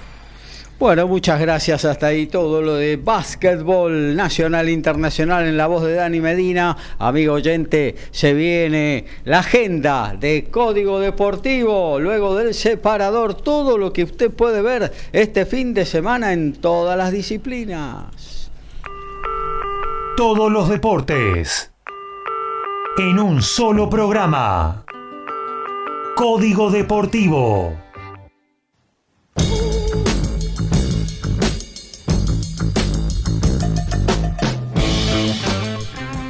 Y ya con equipos en cancha, TV Pública y DirecTV, 13 horas da comienzo Francia y Dinamarca a las 16 TIC, TV Pública y DirecTV con Argentina y México. Mañana desde las 7 vamos a tener por TIC y DirecTV Japón-Costa Rica a las 10. TIC y DirecTV con Bélgica, Marruecos a las 13. La TV Pública y DirecTV con Croacia, Canadá a las 16. TV Pública y DirecTV con España, Alemania. Y ahora en estos momentos lo estoy viendo por estar más. Gales le está ganando 20 a 13 a los 37 minutos del primer tiempo. Más tarde, Inglaterra, Sudáfrica por estar más, 14-30. 17-05 también por estar más, Stade francés y Toulon. Mañana domingo a las 12 del mediodía, Leinster y London Irish por la Premiership por estar ESPN Extra y más tarde por el top 14 Racing 92 frente a Clermont a las 13 horas por estar más. Y en automovilismo, mañana domingo 27 de noviembre, Turismo Nacional, clase 2 y 3, Autódromo Juan Manuel Fangio de Rosario, 11 de la mañana, sorpresa por el Mundial. América TV transmite esto. Top Race, Autódromo eh, Galvez, Premio Coronación, 2 y 10 horas, TIC y TIC eh, Sport Play. Semifinales de Copa Davis. A continuación están jugando Lorenzo Musetti, Félix Oye, aliasim Lorenzo Sonego. Le ganó a Chapo el primer partido. Y a continuación el segundo punto de la serie se puede ver por Teis Sports Play. También están jugando Guido Andreossi ante Emilio Gómez. Están cinco iguales en el segundo. Ganó el ecuatoriano el primero. Se puede ver por Challenger TV en la página oficial de la ATP. Y mañana a 10 a.m. final del W15 de Mar del Plata. Berta Bonardi ante la alemana Meyer. No tiene streaming pero para quienes estén en La Feliz se pueden acercar al Club Náutico de Mar del Plata con entrada libre y gratuita a las 10 de la mañana para ver la final del W15 de allí de Mar del Plata. En básquetbol no hay partidos de, manera internacional y de manera nacional en la Liga Nacional de Básquet. A las 22 horas, dos partidos de los partidos que ya comentamos que se juegan, uno de ellos lo hace San Martín de Corrientes contra Oberá Tennis Club, simplemente por la señal que nadie puede pagar, Basket Pass. Bueno, y por boxeo en ESPN a partir de las 23, José Chon Cepeda y Regis Progress van a pelear por el título vacante super ligero del Consejo Mundial de Boxeo, pero lo que nos interesa es fundamentalmente la coestelar, porque la princesita Bermúdez eh, defenderá su doble corona de los de las mini moscas frente a la boxeadora Valle. Y bueno, ahí vamos a ponerles unas fichitas a nuestra compatriota. Almuerzo con la patrona, o llega la bondiolita, reunión familiar o un sanguchito y a seguir. Tiempo de almuerzo, momento de despedida en Código Deportivo.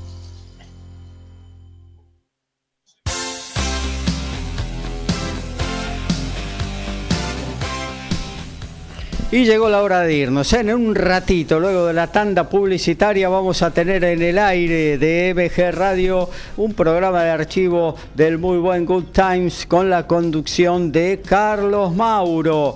Y bueno, nosotros nos despedimos hasta el próximo martes. 22 horas será el momento del reencuentro. El saludo con nuestros compañeros. Lautaro Miranda, un abrazo grande. Gracias por estar. Abrazo grande Gaby, nos reencontramos el miércoles, ahora Andreossi 6-5 arriba en el segundo, ¿eh? levantó un 5-3, a ver si puede llevarlo al tercero. Muchas gracias, amigo Lautaro. Daniel Medina, abrazo, nos vemos el, o nos escuchamos en realidad el próximo miércoles. Dani. No, Daniel Medina. Acá estoy, acá estoy, acá estoy, acá estoy. Suerte, hasta el miércoles. Abrazo, abra, abrazo, para vos, abrazo para todos los compañeros y la pregunta para Alfredo. Este, uno de los tantos de Gales en rugby no lo habrá hecho Gareth Bale. Pateó varias veces como si pateara un penal en rugby, pero bueno, no, no era la intención. No. Un abrazo, Dani. Gracias Horacio por estar siempre. Nos reencontramos el miércoles, estamos casi ya en dos minutos, Dinamarca eh, con la pelota y esperemos con ya la conclusión de esta fase de grupos que Argentina gane hoy y gane el miércoles y lo podamos comentar. Ojalá que sí. Alfredo González, también el agradecimiento para vos. Así es, eh, gracias a todos. Nos reencontramos el próximo miércoles eh, con TMO y con Código Deportivo. 40 minutos del primer tiempo está por terminar Gales. El primer tiempo Gales le está ganando 20 a 13 a Australia. Muy bien, eh, todos con Argentina, eh, 16 horas frente a México, hay que ganar y Argentina va a ganar. Eh, nos reencontramos el miércoles, chau chau, buen fin de semana. Chau.